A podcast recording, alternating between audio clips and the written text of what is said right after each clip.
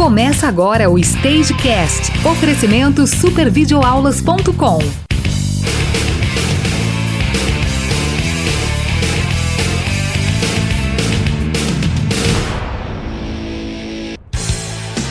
E aí, tudo bom? Aqui é o Lucas Xavier. Seja muito bem-vindo à segunda temporada do Stagecast. Esse é o primeiro episódio dessa nova temporada. É o amor! E a gente vai falar sobre música sertaneja, um pouquinho da história da música sertaneja e várias curiosidades muito legais que você não perde por esperar. E nessa nova temporada do Stagecast a gente vai falar sobre vários temas um pouco diferentes do que a gente estava abordando anteriormente. A ideia principal desse podcast no começo foi falar sobre music business, sobre o mercado musical de uma forma geral, mas voltado para quem já é artista, para quem já canta e etc. E nessa nova temporada, aqui nessa segunda temporada, a gente também vai falar de música de uma forma geral. Então a gente vai falar sobre estilos musicais, sobre artistas interessantes, coisas que você quer saber, coisas que você quer ouvir sobre música. Então, aproveita para deixar aqui o seu comentário e a sua opinião, indicando um tema para um próximo episódio, beleza? Eu também quero te dar uma dica muito legal, que é o seguinte: ouça o podcast através do seu celular. Se você tem um Android, você pode baixar o podcast Addict, vai lá na Play Store, baixa o podcast Addict e pesquisa lá por Stagecast. Em seguida você vai, vai aparecer lá o nosso podcast, você clica em assinar. Toda última sexta-feira do mês vai sair um novo episódio. É só você baixar, você pode ouvir na academia, você pode ouvir no trabalho, no trânsito, onde for mais conveniente, tá? Se você tem iPhone, fica ainda mais fácil. É só você ir lá no aplicativo Podcasts e pesquisar pelo Stagecast. Você vai encontrar, clique em assinar e toda última sexta-feira do mês, lembrando, não esquece, coloca aí na sua agenda, toda última sexta-feira do mês a gente vai soltar um novo episódio. Nesse ano de 2019, a gente vai ter 12 episódios e todos eles já têm data marcada para sair. Então, não perde tempo, aproveita essa facilidade e ouça o Stagecast no seu celular. Stagecast. E para falar sobre esse tema, eu trouxe dois convidados especiais. O primeiro é o do Duplo Cena, que tem um dos maiores canais sobre música sertaneja do YouTube, cara que entende mesmo de sertanejo e fala com propriedade. E a segunda convidada é a Bruna Campos, que é especialista em direito autoral, cantora, tem um grupo de música sertaneja e também sabe do que fala quando o assunto é música sertaneja. Bem-vindo, Dudu, bem-vindo, Bruna. Obrigado, Lucas. Olá. Tamo junto, cara. Oi, Lucas, tudo bem? Tudo jóia, tudo jóia. Eu já quero começar falando o primeiro assunto do dia, que é, é todo mundo fala que a música sertaneja é o ritmo mais ouvido do Brasil. Porém, isso me fez lembrar de, uma, de uma matéria que eu li tem um tempão já, acho que foi em 2011, do Vitor, que, que fez um comentário que me deixou, bugou um pouco a minha mente, cara. Que ele falou assim: o sertanejo nunca foi o ritmo mais ouvido do Brasil. Eu fui cliquei para entender o pensamento dele e eu vi que faz um pouco de sentido. Por quê? Se você vê ah, de, de até 10 anos para cá, estilos musicais que são rotulados como sertanejo, que na verdade não tem muito do que é o sertanejo mesmo, é, que as pessoas conhecem como sertanejo mais antigo, até o sertanejo natural, você vê que é, tem tanta coisa diferente que acaba que o que faz sucesso nas rádios não é tão sertanejo assim. Aí, a, a, segundo o que ele tinha falado, é, o que a gente, a gente faz um pouquinho de confusão, que na verdade a maioria das músicas que estoura na rádio que são tidas como sertanejo, na verdade, não são sertanejos. E o que vocês acham desse pensamento que ele falou aí? Primeiras damas. Bom, primeiro eu quero saber quem é esse Vitor. Do Vitor e Léo. Ah, do Vitor e Léo. Olha, eu acho que essa já foi uma realidade. Não era realmente o sertanejo. Aí nós vamos entrar num aspecto muito polêmico, que é o que é sertanejo e o que não é sertanejo, né? Se você disser para essa galera que fica sertanejo universitário que o que eles cantam não é sertanejo, alguns vão concordar e outros vão discordar. É, eu acredito que, eu acho que eu já tive até essa conversa com o Dudu, é, o sertanejo ele se renova. O sertanejo ele, da época do Tunique Tinoco era um. O sertanejo da época do Chorão Chororó foi muito criticado pelas pessoas que gostavam de Tunique Tinoco, porque já era um sertanejo moderno para a época deles. E à medida que o sertanejo vai se inovando, pegando carona com outros estilos, porque a gente sabe que o sertanejo tem essa capacidade de renovação, porque eles estão sempre se reciclando. E eles têm uma, uma mentalidade muito rápida na hora de fazer isso. Eu entendo até também por alguns motivos que acometem o funk também. Primeiro, que é, são estilos muito populares e que geralmente não recebem muitos incentivos de leis estaduais de cultura, é, patrocinadores. Então, o funk e o sertanejo universitário tiveram que se reinventar é, com o seu próprio dinheiro, aprendendo como funciona o negócio, a música como um negócio, para é, viverem disso, independente uhum. de, de dinheiro público. E nessa esfera, o que, que eles têm que fazer? Eles têm que pegar carona com outros estilos, então eles ficam muito focados no que dá certo. Eu, eu acho muito, eu fico muito receosa, até por trabalhar com muitos desses artistas do sertanejo universitário, em dizer que o que eles cantam não é sertanejo. E hoje, se você é, tirar essa, essa discussão do que é e o que não é, vamos considerar que quem acha que é sertanejo é, é o sertanejo já é o estilo mais tocado do Brasil. Inclusive, se a gente pegar 2012, é, não aparecia uma música sertaneja nos, na, nos relatórios do ECAD do Rio e do Nordeste. E hoje, se você pegar as 20 mais do Rio de Janeiro, metade ou mais da metade são sertanejos. Então, o sertanejo entrou é, universitário entrou em estados onde ele não tocava. Eu acho, eu considero que o sertanejo hoje é o estilo mais tocado do Brasil, perdendo apenas para músicas internacionais que ainda são muito executadas. Mas dentre os estilos nacionais, eu, eu acho que o sertanejo é o mais executado, sim. Dudu. Olha, é, essa briga de o que é sertanejo e o que não é, eu acho que é uma briga muito minha do canal, né? A gente fala muito isso lá e de, se a gente for considerar o que toca hoje sertanejo, o Vitor tá errado. Né? Se a gente for considerar realmente é o que mais toca hoje, é, mas o Vitor ele tá muito certo. Ele também tem uma frase, ele disse, eu não vou me lembrar onde agora, que eu concordo muito que ele fala das pessoas que reclamam do que, que é o que não é sertanejo, e ele diz: sertanejo já não existe há muito tempo né, onde ele mesmo encaixa as próprias músicas dele como não sertanejas. Ele dá o exemplo da música Borboletas mesmo, que ele fala: é, seria uma hipocrisia da minha parte chamar Borboletas de música sertaneja, sendo que aquela música é completamente um pop rock. Então, assim, eu acho que deveria começar é, pelos próprios artistas, né? Eu reconhecer que muitas vezes, acho que é, em 90% das vezes, se usa apenas o nome do sertanejo para conseguir espaço no mercado. E, e, o que é estranho, né? A gente poderia até debater isso para entender o porquê da fácil aceitação do sertanejo no mercado quando ele engloba músicas que de fato não tem de, de sertanejo não tem nada. É, então eu acredito que é uma, é uma coisa, é igual você falou no começo mesmo, bem polêmico, já começou polêmico. É engraçado que, por exemplo, eu, eu também já, eu já perdi horas pensando nisso. Caramba, mas se os artistas começassem a, a, a, sei lá, tentar pegar um, fazer um rótulo que seja mais apropriado para certas músicas, que a gente vê que não tem, por exemplo, ah, uma música que um artista que se julga sertanejo canta, mas ela é totalmente eletrônica, tem traços de tudo quanto é tipo de coisa, menos de, de, de, de violão, viola, essas coisas mais voltadas à música sertaneja. Só que eu fico imaginando, cara, se o cara não chamar isso de sertanejo, se o cara não falar que ele é um artista sertanejo, ele vai falar que ele é o quê? Por exemplo, Matheus e Cauã. Se os caras forem, forem falar que eles não são sertanejos, eles vão falar que eles são o quê? A gente fica meio perdido, porque não tem muita. Não tem pra onde correr, entendeu? Porque o cara são, eles são dupla, tem, canta uma ou outra música ali romântica, então acaba entrando no balai, né? Eu, eu então, acho que o rótulo pra isso já foi criado, né?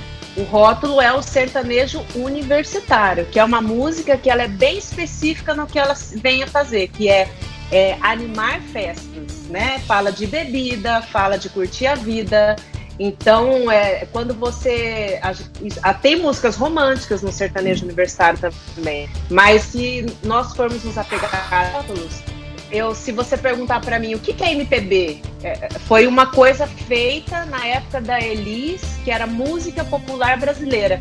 Mas o forró não é música popular brasileira? O sertanejo não é música popular brasileira?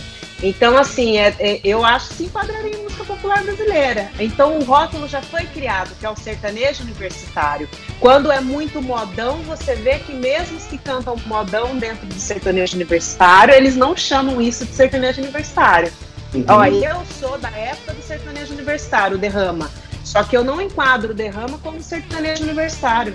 Eu tenho um sertanejo universitário dentro do meu repertório. Mas alguém pode chegar e falar: não, vocês são novos, têm uma roupagem nova, vocês não têm nada a ver com sertanejo antigo, vocês são sertanejo universitário. E aí? Depende da cabeça de cada um, eu acho. Então, eu, quando eu escuto Matheus e Cauã, para mim eles são sertanejos universitários. Quando eu escuto Jazz e Jadson, é sertanejo universitário. Dudu, quem que canta modão aí? Só modão, modão mesmo dos atuais, que aqui não gostaria de ser chamado sertanejo universitário. Olha, eu acho que Lucas Reis e Tássio, eu acho que Mike Lian, eu acho que eles não gostariam de ser chamados de sertanejo universitário de forma alguma. Lorene Rafaela. É, e, e, você pode observar que esses nomes que eu tô falando são nomes que sem grandes, sem é, maiores projeções, né, no mercado sertanejo. É, é, um outro assunto que a gente pode entrar também, né, de para falar quando você se dedica realmente ao que parece ser sertanejo, já você já tá automaticamente fechando as portas, né, para você não chegar nem ao nem perto de de, dos, dos, dos, chamados universitários, ou pop sertanejo, ou sertanejo novos, sei lá como é que chama isso. Né? Se, se você começa a se dedicar ao sertanejo de fato, raiz, é, mesmo que você traga assuntos atuais no ritmo da raiz, no ritmo de, do que é sertanejo, você tá é, fechando as portas pro mercado?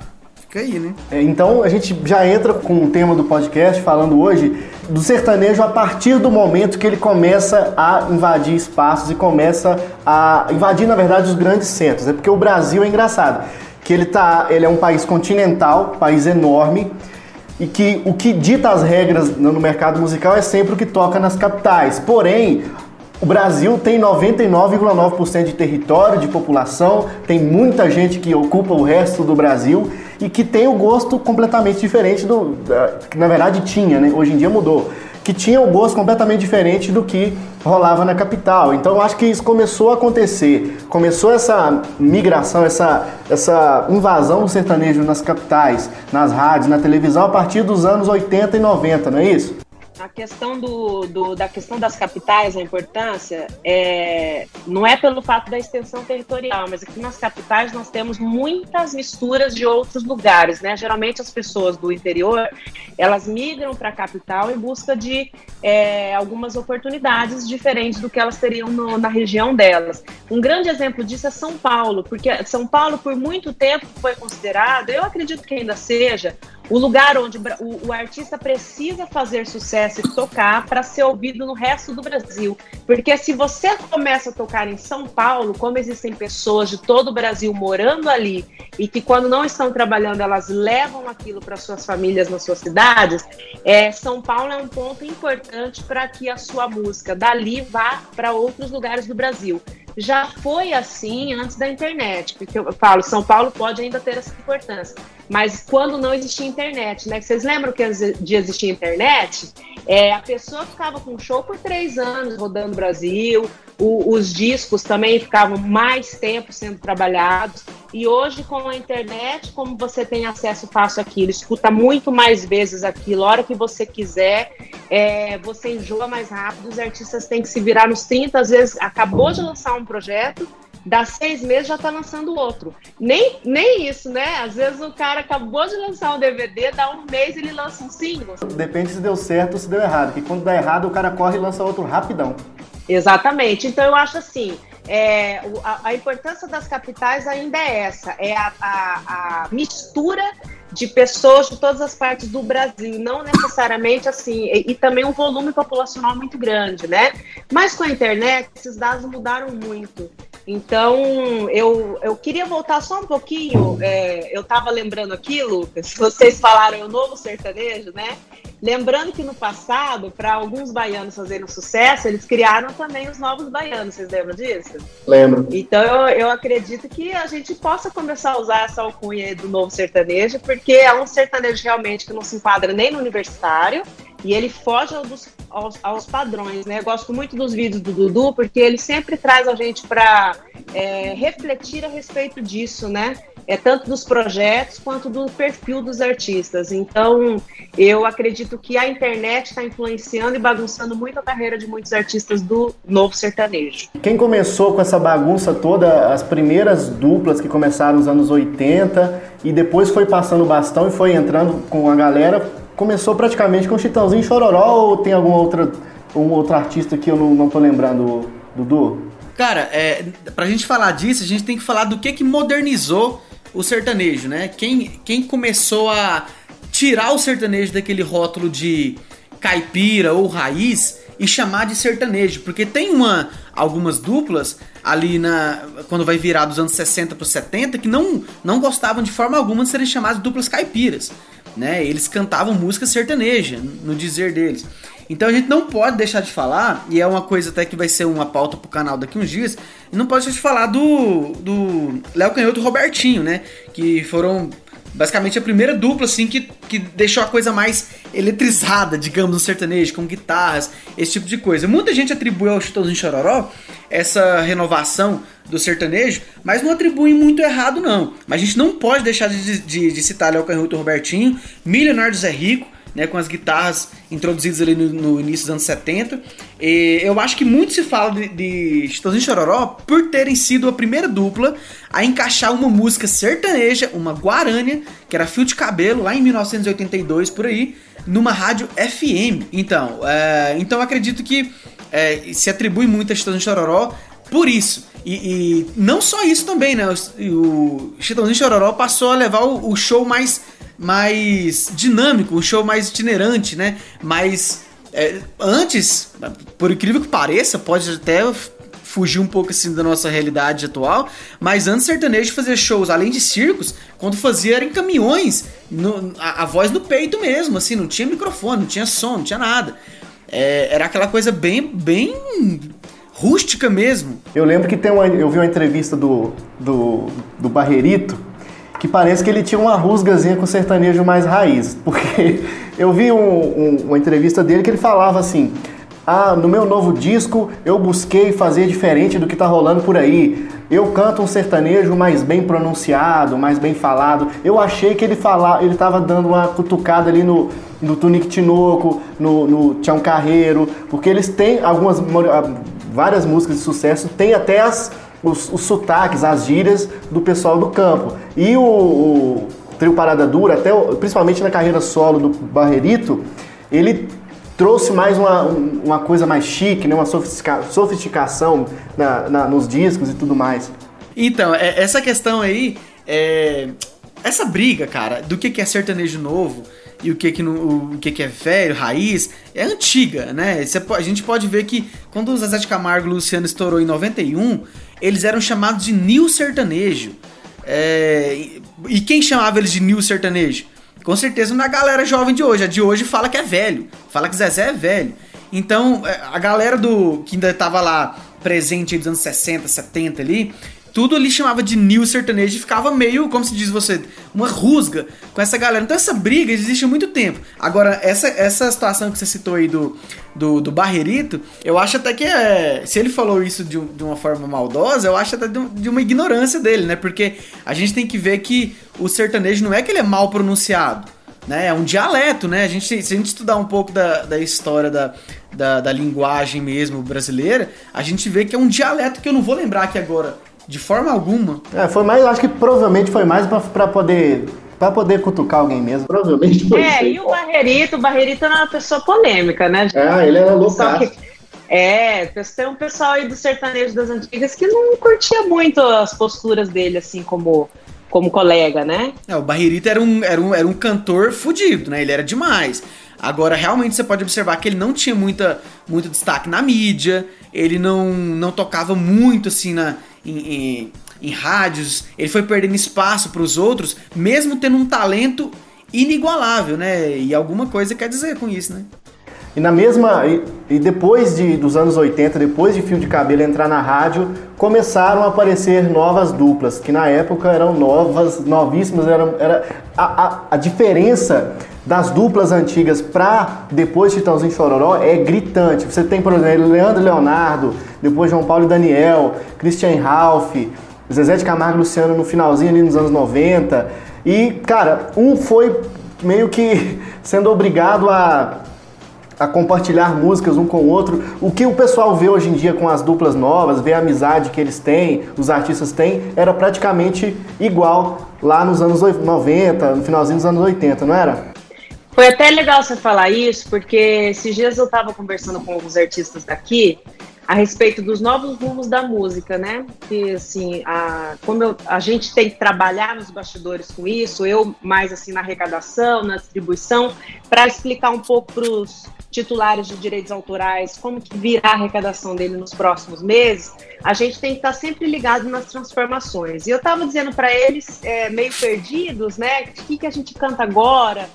Não conseguimos saber o que, que o mercado quer. Na verdade, esse, esse boom do funk, do, do, do fenômeno Condzilla, ele deu uma, uma bagunçada na cabeça do sertanejo. Tanto que teve até sertanejo que gravou funk, teve produtor que se recusou a colocar funk nos discos, porque justamente para se fechar, porque o funk, como a, eu, eu já disse a, ali no começo da nossa conversa, ele aprendeu como funciona a internet é, é muito fácil ele chegar dentro do estilo e tomar conta. Então, se alguns produtores não tivessem fechado, aqui não entra funk, é, a, a, gente poderia ver mais funknejos tocando aí na rádio. Deus me livre. Digo, é, então.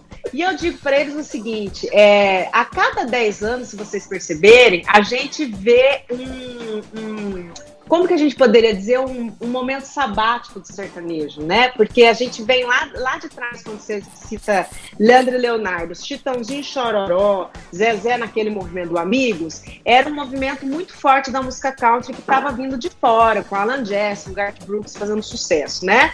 E aí a música, ela, ela festou totalmente, era música animada para cima, música de festa. Vocês lembram que depois disso veio uma, um, a, a, o fenômeno dos CDs acústicos, lembra disso, Dudu? Que veio Sim. Chico Rei Paraná, Mato Grosso Matias, aquele 25 anos com o coração vermelho na capa maravilhoso, veio a Taíde Alexandre. Então, assim, aí veio uma leva de acústicos, Rio Negro Solimões com o Frio da Madrugada, e ficou uma boa época esses CDs. E depois veio o Aniversário, um tempo depois. Dessa época, quais são as top 3 músicas, na sua opinião, não que estouraram, mas que você tem, tem, a, tem a nostalgia de ouvir hoje em dia? Da época dos anos 90, tá, teve muita coisa legal, João Paulo e Daniel, né? Eu me lembro muito disso. É, todas as músicas country que foram temas de novela, que o, o Chitão, o Zezé e o Leandro Leonardo gravaram. É, ixi, eu posso fazer uma playlist com umas 100 músicas aqui. É, eu também. É, então, era, eu para mim foi uma época muito rica musicalmente falando no sertanejo, porque se você, eu, eu sempre escutei tudo e eu atendo músicos de outras, de outros estilos, né? É, foi uma época muito pobre na questão da música pop internacional, na a década de 90. Algumas pessoas vão dizer que não, tá? Aí a gente entra naquela polêmica de novo: foi, não foi, foi, não foi. Mas eu acredito que por isso o sertanejo aqui dentro do Brasil pôde tomar um fôlego maior. E aí vieram esses artistas atropelando, né? Pelo que dá para ver, assim, dá para você dividir bem claro assim as eras, sabe? Eu acho que é, foi uma era assim que Chitãozinho Chororó estourou com fio de cabelo, que durou até o final. Acho que durou até a morte do Leandro, porque eu acho que quando o Leonardo entrou solo, ah, de, dos anos de 97 até 2000, teve uma mudança muito grande, cara. Você ouve os discos do, do, do tanto do Zezé e do Luciano, a, a partir de 2098 para cá, já a modernidade já começa a ficar mais clara, até mesmo na, na, gravação, a gravação fica com uma qualidade melhor. E, cara, na época também do Amigos, eu acho que a televisão deu uma força, cara, in, incrível para a música sertaneja. Já que se não fosse a televisão na, entrar nos momentos certos, eu acho que a gente não teria a mesma força que tem hoje, né? Você vê, por exemplo, aquela cena, aquela cena lá onde passa o, o caixão do Leandro no, corpo, no carro do Corpo de Bombeiros, né? E tá lá Zezé de Camargo, tá lá o Luciano, tá lá todo mundo, cara. Eu fiquei, aquilo ali é muito chocante. Porque tá lá os, todos os artistas da mesma época, que faziam sucesso na mesma época, num momento ali que com certeza tava um ibope danado na televisão. E aí isso é uma imagem que me, me marcou até hoje, eu não esqueço daquela cena entendeu? Daquela união e tudo. Pode, eu não sei, eu acredito que seja verdadeira, mas é o que passou de mensagem. É, teve uma coisa que a Bruna falou é, um, um, pouco mais cedo, foi sobre a questão da internet, né? O tanto que a internet influencia hoje na questão de dizer se sertanejo hoje é o mais ouvido ou não. Aí o Lucas citou aí agora a época dos amigos e uma grande ajuda da televisão. É, eu queria até lembrar uma, uma coisa que se a gente for é, no, nos transportar para aquela época, dos anos 90, mais uma vez, a gente vai ver o quanto as duplas que não eram o trio ali hegemônico, né, quanto as duplas tiveram que trabalhar para sobreviver. Porque naquela, naquela época não tinha internet. Então o que, que você tinha? Você tinha televisão e tinha a Globo com, que liderava todos, todos os canais. E a Globo deu a hegemonia para três duplas. Então ali, eu sempre costumo dizer que a Thaís Alexandre, Rick Renner, é, o próprio João Paulo Daniel, que tinha tudo para ser a dupla número um da, da, daquela época. É, muita gente ali por fora, que vinha dos anos 80, ali, Chico Rei Paraná e tudo mais, tiveram que ralar pra caramba, porque no Brasil só tinha Zezé Luciano, Leandro Leonardo e Chitãozinho Chororó. E o mérito deles é do caramba, porque pra você chegar nessa época era muito difícil, muito difícil. Muito Todo difícil. mundo sabe como eu, como eu sou fã do Zezé, do Luciano, do Chororó, não, Leonardo. Ninguém sabe, não. Ninguém sabe. então, todo mundo sabe disso, então não é tirando o mérito. Eu, eu acho assim. Eles são grandes por natureza, né? Então, eu, eu só queria citar o. É, vendo do outro lado, né? Se a gente for falar só dos amigos, a gente vai falar de um monte de sucesso, a gente vai falar do, do quanto eles eram, eles eram fodas, e a gente esquece de ver o tanto de gente ralando para tentar sobreviver aquilo, né? É, e, e um detalhe, nessa época, nessa época, os caras que chegaram lá também, note que não tem nenhum Tipo assim, claro que pode ter um ou dois que não tô lembrando, mas a grande maioria tem uma qualidade ferrada, cara. Porque você pega, por exemplo, Rio Negro Solimões, Rio Negro canta pra caralho, o Rick canta e compõe pra caralho. Todo mundo que conseguiu chegar mais ou menos ali, no perto dos amigos, tinha uma qualidade ferrada. Não era meia boca, não. Olha, naquela é. época, já obrigatoriamente, o artista ele tinha que ser muito bom. A gente não tinha os recursos que tem hoje em dia.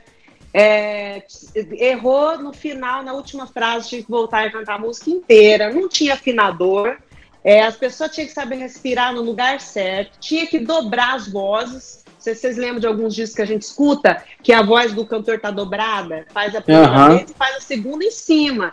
É, então o cara ele tinha que ser bom mesmo. E também era uma fase muito legal que a gente tinha orquestras nas gravações, né? que hoje com os, os, os, trabalhos mais enxutos, você não vê mais é, esses grandes arranjos com orquestra. O maestro Evêncio Martinez, que fez todos os arranjos do Milionários é Rico com trompete, com violino, que era um cara formidável. E hoje a gente não vê mais isso. Então, se nós formos procurar riqueza na música sertaneja, eu acredito que essa época ela foi muito rica, até porque as gravadoras estavam ganhando muito dinheiro com eles, então tinham como investir muito mesmo.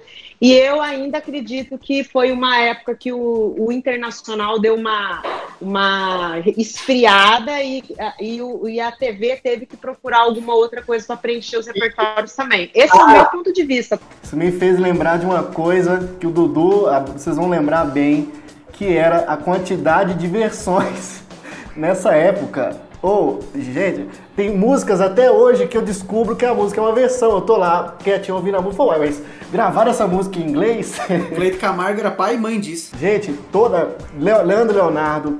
Leandro Leonardo tem várias músicas que são versões que ninguém percebe. É, chutam, fala uma aí, Dudu, que você sabe que, que é uma versão. É por você que canto. Essa música tem mais. Vão lembrando aqui algumas? E também eles usavam muito é, fazer parcerias entre gravadoras e trazer o artista da versão original para fazer participação, né?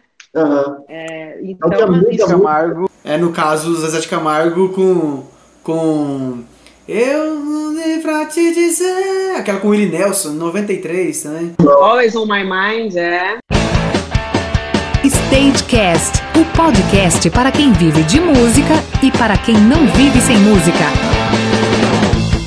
Eu queria só voltar um pouquinho no assunto aí que a Bruna falou, do, do artista que tinha que já ser bom, tinha que ser ótimo por obrigação, por falta de recurso. Eu queria chamar a atenção também para a questão das vozes, né?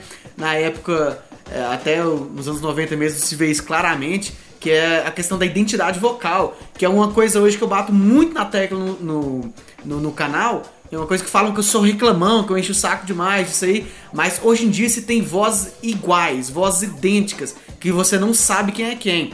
Naquela época, se eu citar aqui, Vocês mandam eu parar. Eu vou falar só artistas que tinham voz diferente. Giovanni, Zezé, Leonardo, Chororó, Rick, Daniel. E a gente vai falando um monte de cantor aqui que César e Paulinho, né? Você vê que são vozes completamente diferentes. Rio Negro Solimões, vinha do grave ao agudo, você tinha um, um, cardápio de vozes assim, aonde você ouvia e aí você ouvia assim, você falava, nossa, é, é o fulano, é o fulano. Hoje você fala, é o Jorge Matheus? Não. E agora é o Jorge Matheus? Não. Aí é desse jeito.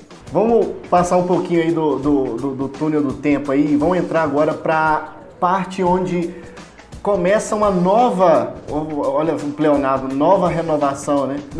Mas eu, como eu tô dividindo aqui, eu acredito que depois que o Leonardo começou a carreira solo, é, meio que ficou um sertanejo meio no limbo, assim, porque você não tem uma coisa muito expressiva, uma coisa muito estrondosa. Na, eu acho que entre 97, 98, 99, até o Bruno Marrone chegar com Dormir na Praça, não é? Eu, eu, eu concordo com o Lucas, né? É, nesse ponto aí que o sertanejo ficou meio apagado, depois da morte do Leandro, mais ou menos. É, e realmente você tem razão. É, Zezé de Camargo e Luciano corriam por fora ali, tentando modernizar né, o, o sertanejo. Se você parar para ouvir o disco de de 2000, 2001 e 2002, você vê como o Zezé de Camargo e Luciano tava se popizando, digamos assim. Para mim, o disco favorito para mim de Zezé e Luciano é o de 2001, cara.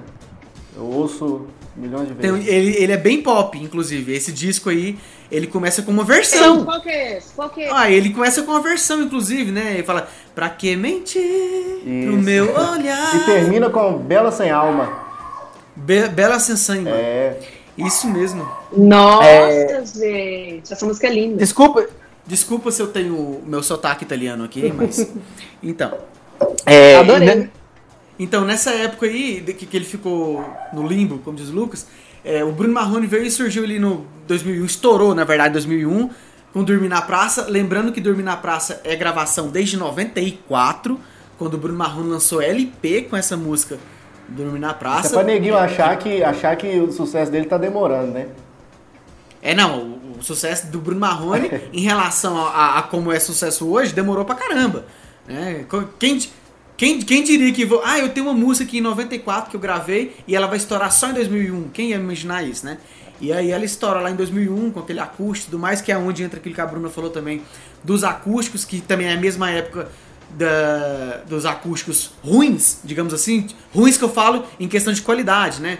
A gente vê o Bruno Marrone mesmo estourou com isso, ali com uma gravação de rádio e tudo mais. Nessa época o sertanejo é, ele precisava dar uma reerguida, porque, como a Bruna falou, eu concordo com ela, o pop nos anos 90 estava meio apagado.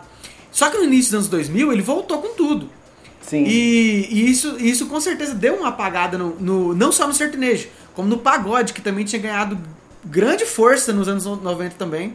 E o pop deu uma. O pop e aquela, aquela coisa de funk, né? Furacão 2000, que era muito bom perto do que tem hoje, né? É, e, e, e tem então, as... então, o sertanejo ganha força de novo, só para finalizar rapidamente, ele ganha força de novo com o sacusto do Bruno Marrone.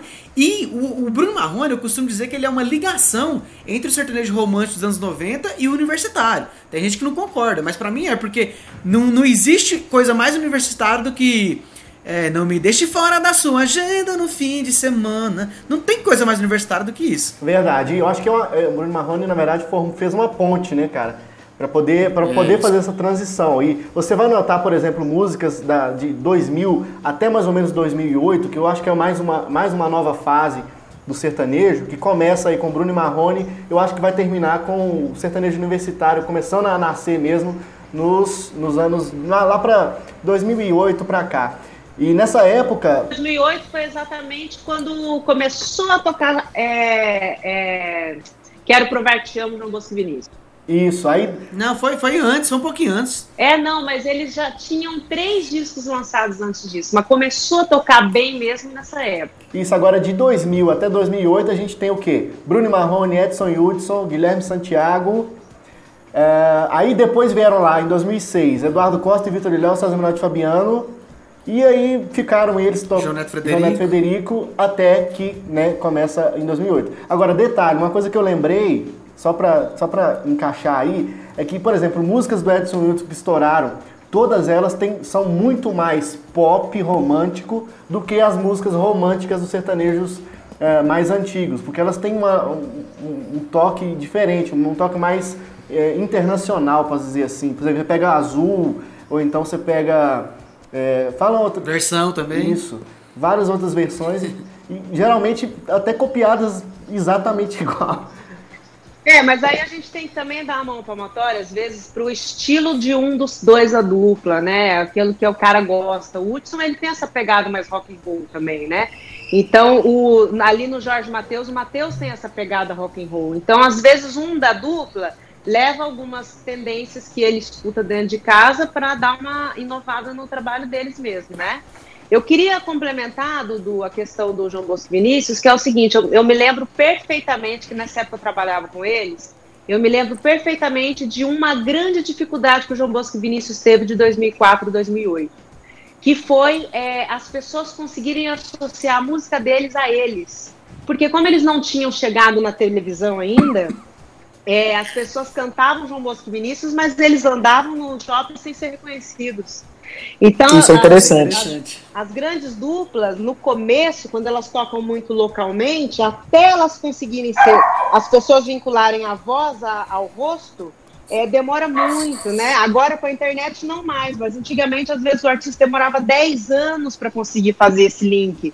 Da pessoa encontrar ele no shopping e falar: Você não é o João Bosco Vinícius? Você não é o, o João Bosco, você não é o Vinícius? Porque é, não acontecia. Eles foram conseguir fazer isso mesmo a partir do momento que eles começaram a aparecer na televisão. Eu aprendi a. Você sabe que eu tenho, eu tenho uma história pessoal de, é, em relação ao João Bosco Vinícius é interessante. Eu só lembrei porque a Bruna falou isso. Eu tinha mania, quando não tinha internet na época, isso 2005, 2006, por aí. Eu tinha mania de ficar no rádio com a fita virgem esperando a música tocar para gravar. Então, eu fazia isso porque não tinha como ter música de outro jeito. E aí eu lembro. Não, porque eu dormia muito pesado. Aí, eu deixava eu... de madrugada lá e escutava tudo no dia seguinte, passava para outra fita. Ah, não. Mas a minha programação na minha cidade lá era muito pobre. Então era, era só durante o dia mesmo. Acho que de madrugada não tinha nada.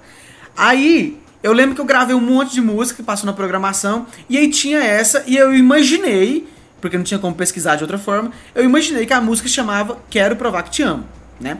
Aí eu lembro que eu tava colocando assim, todas as músicas que tocaram. Ah, vamos dar um exemplo que tocou aqui. Ah, é o amor, Zezé e Luciano. Ah, Pense em mim, Leandro Leonardo. Aí Chegou, quero, quero provar que te amo. Aí eu mostrei a fita pra um amigo meu e falou assim: e essa aqui, quem canta?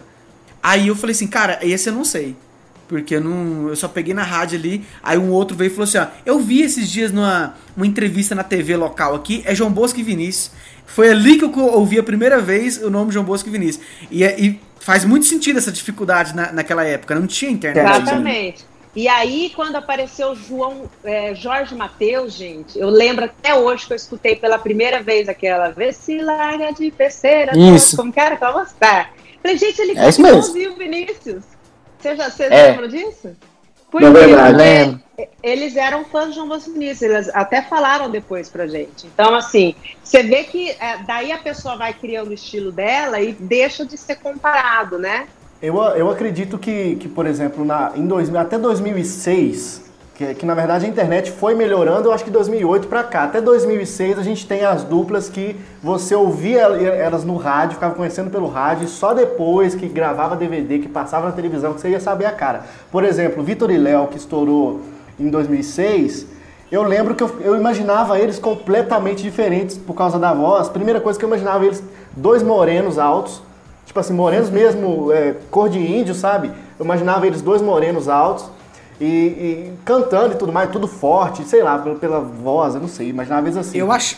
Quando eu, achava eu vi que Vitor Léo. Ah, pode falar. Quando eu vi a dupla, assim, a capa do CD, eu falei, gente, não tem nada a ver com o que eu imaginava que eles eram, não tem nada a ver. Porque eles não passavam na televisão, o que passava na televisão era ah, só as duplas do mainstream lá, né? Então até o cara aparecer no Faustão, você, você ficava imaginando ele de outra forma. É, é, é, muito interessante porque isso aí mostra como que a gente usava mais a imaginação antigamente, né? Hoje é muito fácil, muito mastigado. É, eu lembro que quando tocou Vitor Léo a primeira vez, foi quando as meninas, pra mim, né, no caso, é, foi na sala de aula, as meninas levavam um sonzinho lá e deixavam tocando. E aí quando tocou com aquela voz, fada, fada querida, é. eu achei que era Bruno Marrone, juro pra vocês. Eu achei que era Bruno Marrone por causa daquele início do fado. Hoje em dia eu falo pra todo mundo, todo mundo fala que eu sou doido. Mas eu achava que era. Mas eu ficava imaginando. Da mesma forma é, de exercitar a imaginação, foi com o Eduardo Costa. Eu imaginava um cara super velho, barrigudo, esquisito, por causa daquela voz do A primeira vez que eu te vi. Aí eu pensava que era um velho esquisito. Não, era um jovem, né? É, eu tenho, a, eu tenho uma história mais particular com o Eduardo Costa, porque eu acompanhei ele desde o zero, cara, porque eu tô aqui falando aqui no escritório e ele morava no, no mesmo bairro que eu. Então eu tenho essa, é, essa particularidade. A primeira vez que eu fui ouvir ele foi uma vez que a minha mãe comprou o disco dele no camelô e levou ele para o interior, porque a gente viajava todo ano para casa dos meus avós e levou para o interior, a gente estava lá no churrasquinho na roça mesmo. Ela falou assim com, meu, com a minha avó, olha aqui, ó, trouxe o CD aqui do menino que canta lá na minha rua, lá, vem cá pra você ver. E aquele primeiro CD que, que ele tá tocando voz e violão. E eu, peraí, deixa eu ver. Porra, é igual o Zezé? Eu, eu odiava ele, por isso. É eu odiava o Eduardo Zezé. Costa no começo. Eu, eu criei uma comunidade no Orkut uma vez, chamava O Eduardo Costa imita o Zezé. Eu criei, eu, era minha. Outra Era minha essa comunidade. Eu lembro que o Ratinho, eu estava assistindo o programa do Ratinho nessa mesma época, o Eduardo Costa não era o Eduardo Costa que é hoje em dia. Gente, tô falando de 2006, você que aí que tem 18 anos, você não tem noção do que eu tô falando. Tô falando de uma época que as coisas, você não sabia o que estava acontecendo desde que você não estivesse vivendo aquilo. E aí eu vi o Ratinho falando assim: ah, ah tá, apareceu o bonde do forró no programa do Ratinho. Aí o, o bonde do forró tinha aquela. aquela, aquela a, a, ideia era o seguinte: um cara canta igual o Bruno, do Bruno Marrone, outro cara canta igual o Zezé, você lembra disso? Outro cara canta igual o fulano de tal. Aí o Ratinho falou assim no programa dele, não sei se era ao vivo, mas falou lá: É, vocês pelo menos falam que imitam. Agora tem aquele tal de Eduardo Costa que fala que não imita o Zezé, mas imita sim. Hoje em dia os caras são mó amigos, estão lá, tudo na amizade, mas eu vi o Ratinho falar isso aí, eu falei, nossa, vai dar polêmica. Se fosse na época da internet, ia, ia aparecer na... ia dar merda. Ai, gente, mas eu acho que ser imitado é uma honra tão grande. Quer dizer que a pessoa é, indiretamente está dizendo que é seu fã. É, eu acho Não, que eu achava ruim pelo fato de. Eu achava. Eu, eu acho que eu achava ruim porque assim, ah, o Zezé é um cara que se destacou sem imitar ninguém. Aí vi um cara e se apropria da voz dele. Eu acho que eu era meio esquerdista Mas o engraçado, época, né, que o engraçado é que hoje em dia você vai ouvir Eduardo Costa, você não acha que não tem nada a ver com o Zezé. Não, mas hoje acabou, né? Não tem nada a ver. Não sei se. Não, mas é que se vocês perceberem, todos eles no começo pareciam alguém. E depois eles vão criando uma identidade. Se vocês escutaram o Mariano no começo, Mariana cantava igualzinho o Jadson, até se vestia. Mariana usava sobretudo, igual o Jadson. O Jadson cantava com sobretudos, assim, chapéu. Se vocês procurarem na internet, vocês vão achar é. foto do Mariano de chapéu e sobretudo. E saudades, saudades disso quando ele usava. Saudades quando ele usava sobretudo e não fralda. É, é verdade. E é engraçado. Nossa senhora.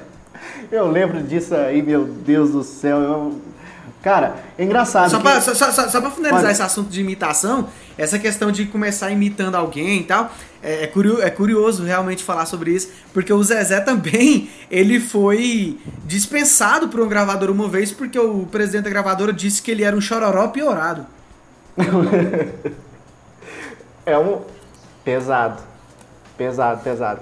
Agora, é e depois, depois Eduardo Costa, Vitor e Léo, a gente já falou. Engraçado que essa turminha aqui, ela também se conhecia. Você tem César Menotti Fabiano e Eduardo Costa, se conheciam pra caramba.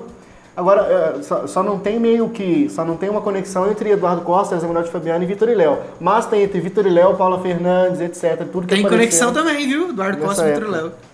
Né, dessa época? Não, é porque assim, a gente tem que lembrar que todos eles, antes de fazerem sucesso, foram cantores da noite, né? Sim. É. E fatalmente a gente divide a noite com algum desses colegas aí. Aqui em Campo Grande, se você pegar todo mundo que saiu daqui, todo mundo já cantou junto em alguma violada. Violada, quando começou isso aqui, gente, eram é, cinco, seis, sete duplas numa noite, cada um cantando meia hora, 40 minutos. Esse é, é engraçado, né? Que a, por exemplo, a Bruna sabe, sabe, conhece a galera lá de Campo Grande. Então, quando eu falo, por exemplo, do Eduardo, do César Menotti, do Vitor e Léo, eu via os caras, entendeu? Nos barzinhos. Então, cara, é muito. É, é até meio que a gente se sente velho, claro, mas é meio gratificante, porque você viu a, a história dos caras se formarem, entendeu? Isso é muito bacana. Exatamente, é super gratificante. Daí, é, nessa época de 2000, de 2000, 2000 até 2008, teve a época que o Zezé perdeu a voz e teve lá os problemas. Leonardo. Engraçado que todos os outros também, Leonardo e Zezé, lançaram sucessos durante esse, esse povo. Vale lembrar que de 2000, de, da época dos anos 80, 90 até hoje, volta e meia, na verdade até 2000, 2009 mais ou menos, Zezé, Leonardo e Afins ainda, ainda ocupavam lá os primeiros lugares, dividindo com os novos, que era Bruno Marrone, Edson Hudson, Vitor Léo, Eduardo Costa e tal. Iam aparecendo os novos, mas os caras continuavam lá nos, nos top 5, né? Isso, exatamente. É, o, eles nunca deixaram ali o, o topo da, da do, do, ranking e tudo mais. E, e, é bastante importante lembrar também que o universitário, o dito universitário, ele deu uma incomodada nos grandes, né? A gente tem. Eu lembro de ler uma matéria, mais ou menos em 2009, que ela foi escrita mais ou menos em 2008 por aí. Ela, fala, ela mostrava o Zezé de Camargo e Luciano meio implicados com o sertanejo universitário, e eles citavam até João Bosco e Vinícius. Luciano falou, nessa... que, falou que o Sorocaba tinha uma voz de merda.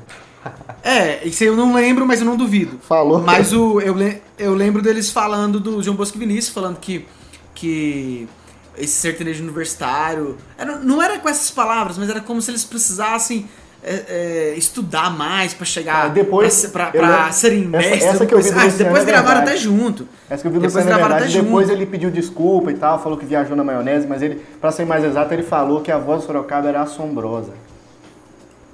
É, Falando mal. No, no, Faustão, uma vez, o Zezé falou assim: esse negócio de sertanejo universitário é passageiro. Já tivemos também o pagode universitário e acabou. O forró universitário e acabou. Porque o que é de verdade vai ficar. Alguma coisa assim. E eles, nessa matéria que eu, que eu tô falando, eles citavam, eles falavam assim que eles reconheciam apenas Vitor e Léo.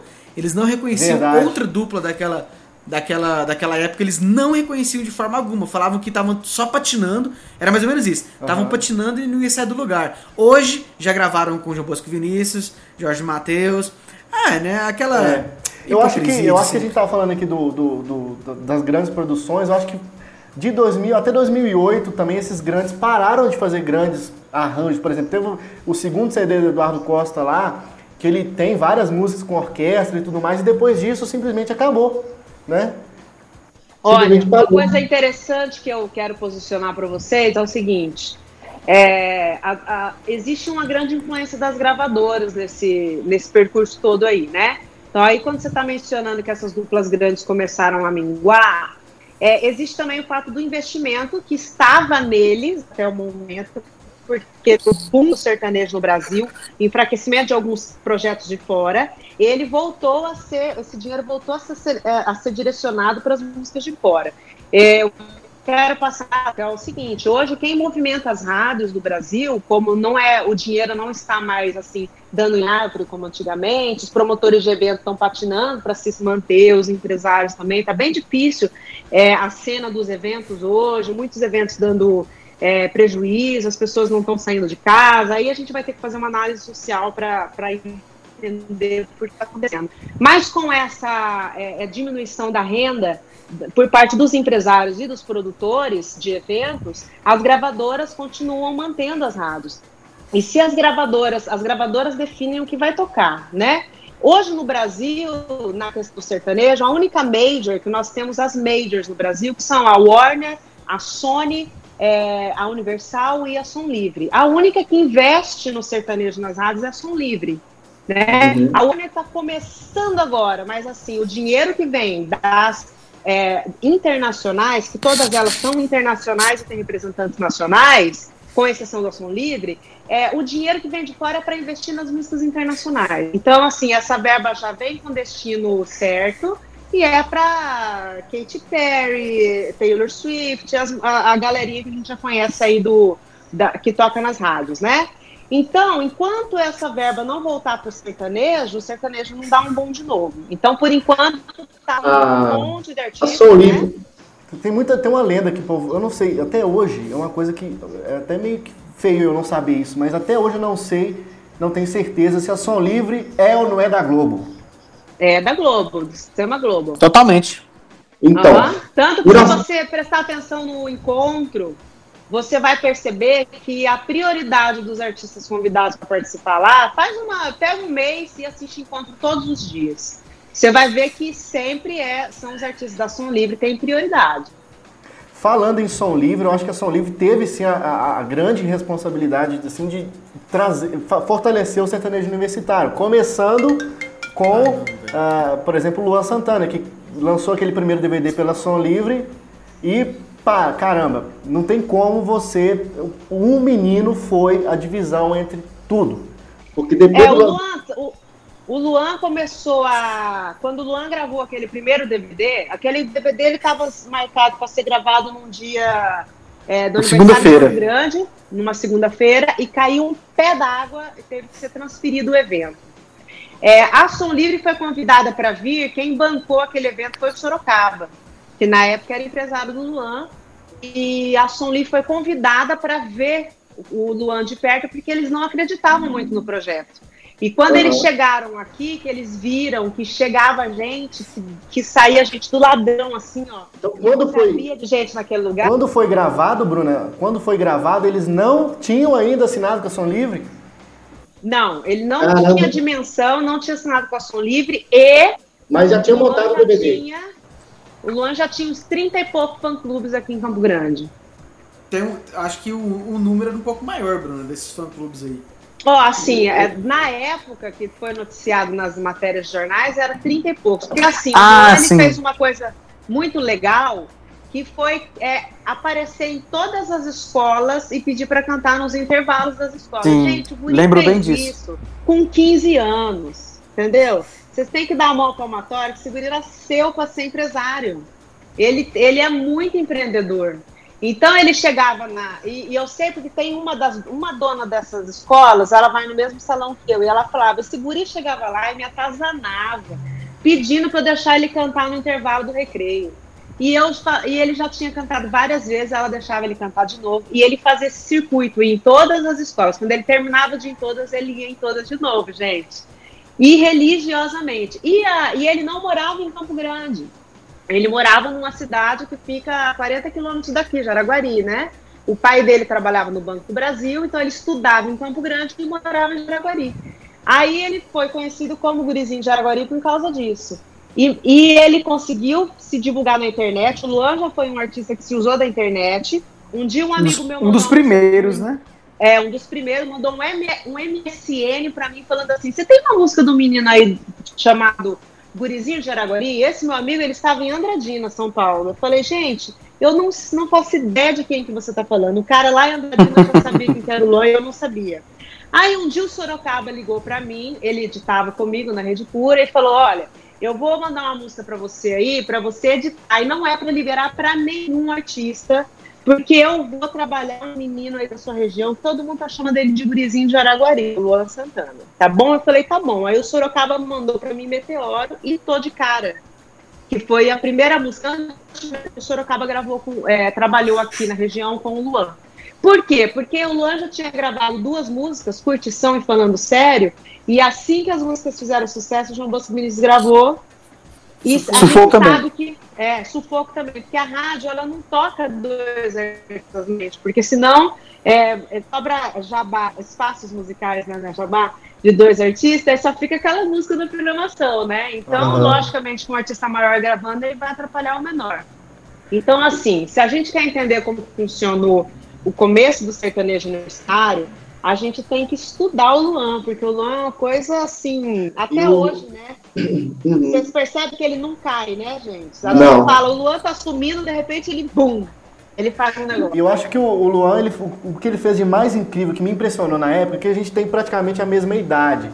E, tipo assim, eu vi um menino da minha idade estourando a música sertaneja, foi impressionante, porque todos os cantores sertanejos só eram homens maduros, de 30 pra cima, entendeu? É, e chegou um- uma adolescente, quase aí pegando a fase adulta, da minha idade, eu falei, que filha da puta, o que, que esse menino tá arrumando? Um adolescente que sofreu um bullying triplo, né? Porque ele era vesgo, ele era gay, E fã. né? e fanho, e ver, Isso. né? Ele era tudo. E você acha que ele falou alguma dessas coisas? Não, né? Hoje alguém fala essas coisas do Luan? Vocês ouvem? Não, impossível. Bem pouco. E o que era, o que eu fico imaginando que era o seguinte, é, por exemplo, até 2006 eu ainda fazia, eu tava fazendo ensino médio. E aí é engraçado que eu teve uma vez que eu fui pra escola com um cinto caramelo e com a camisa meio que pra dentro. Sabe quando você- os caras colocavam a camisa meio que pra dentro, só da parte da frente e deixavam a parte de trás, a- a- mostrando? E eu fui assim pra escola. Na hora que eu entrei na sala, teve um aluno que olhou pra mim e apontou o dedo. Olha lá o Chitãozinho Chororó e toda a escola. KKKKK começou a rir. Eu fiquei numa vergonha.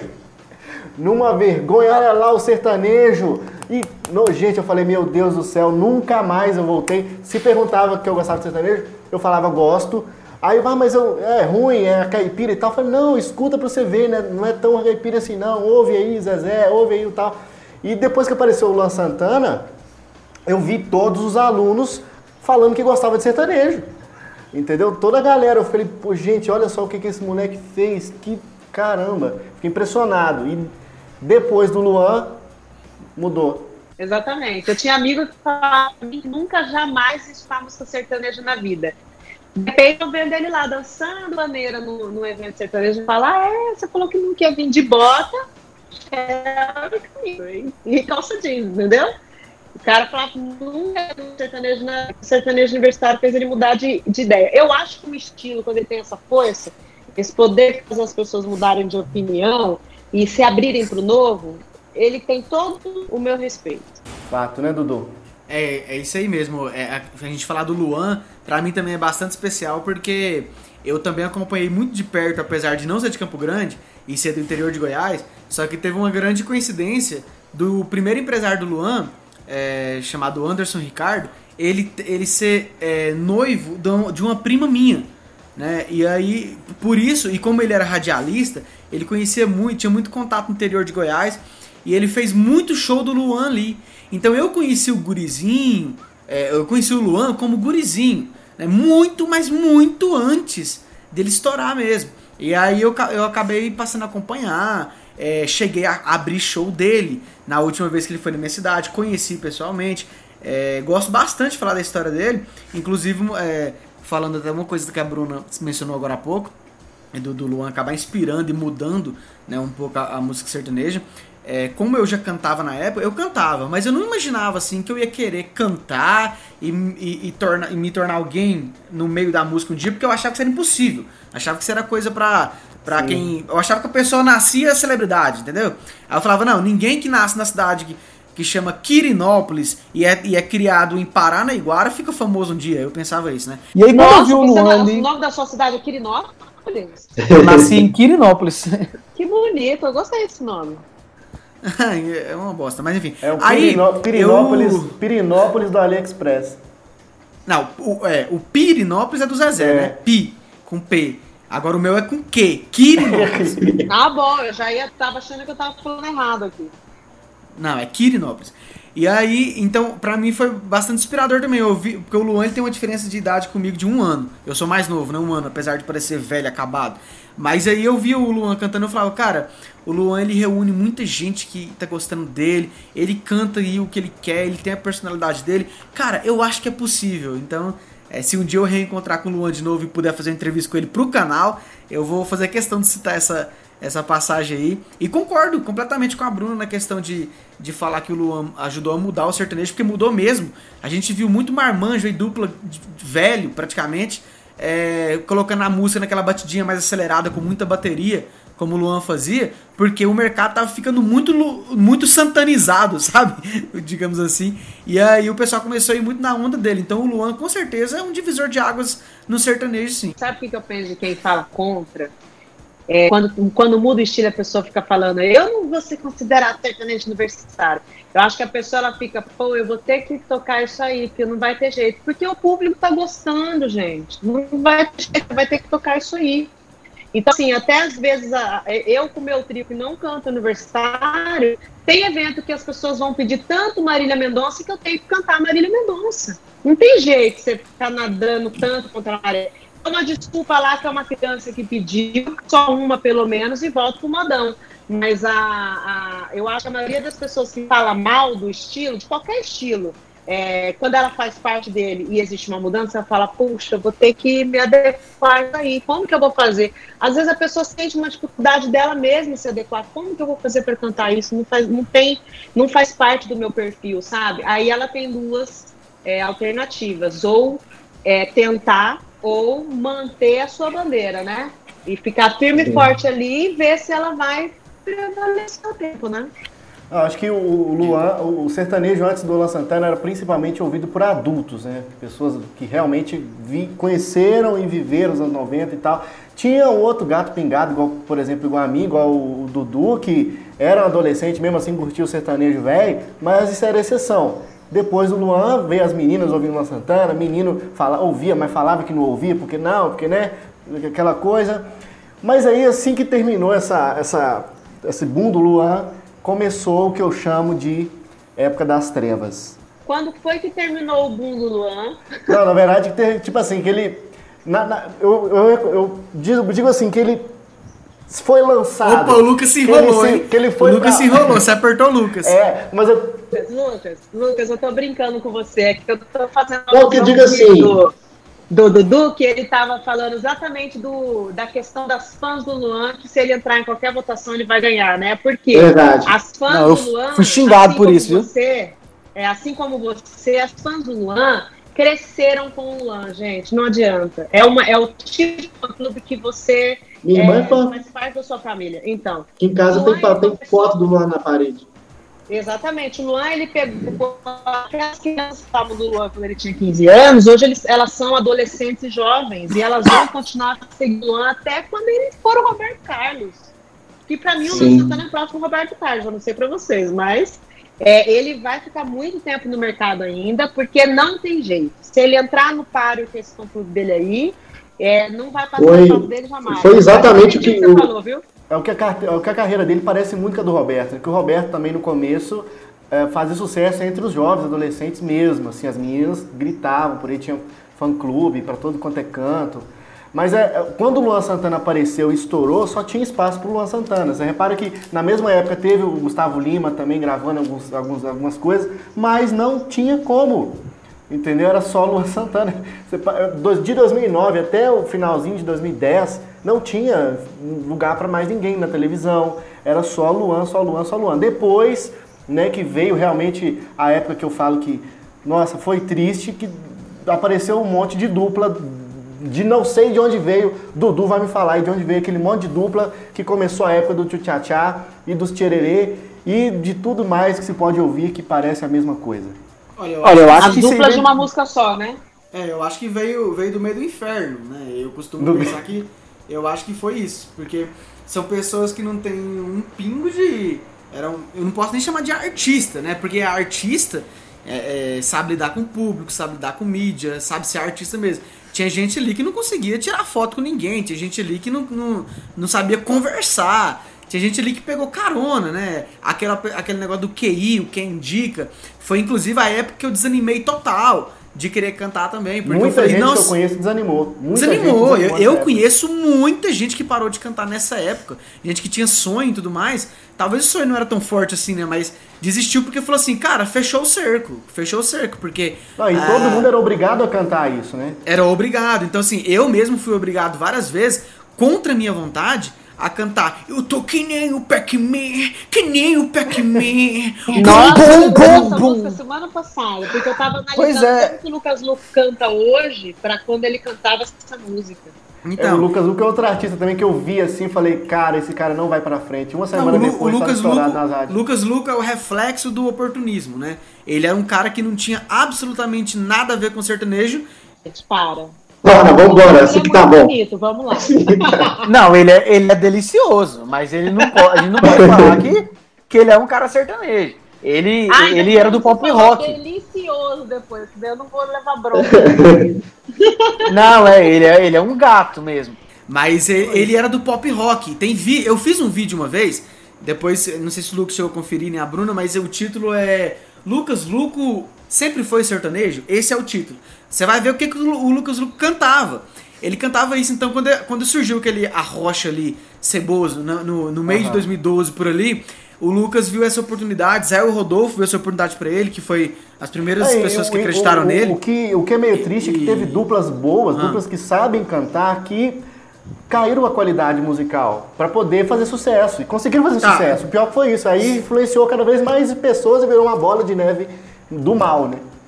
Tá, então, é, isso aí, só finalizando a questão do Lucas. Ele viu essa oportunidade, agarrou ela, falou: é a rocha que eles, que eles querem, é, é gente malhadinho que eles querem, rostinho bonito, apesar de que minha esposa discorda que ele tem um rostinho bonito. Eu acho que ele é um gato.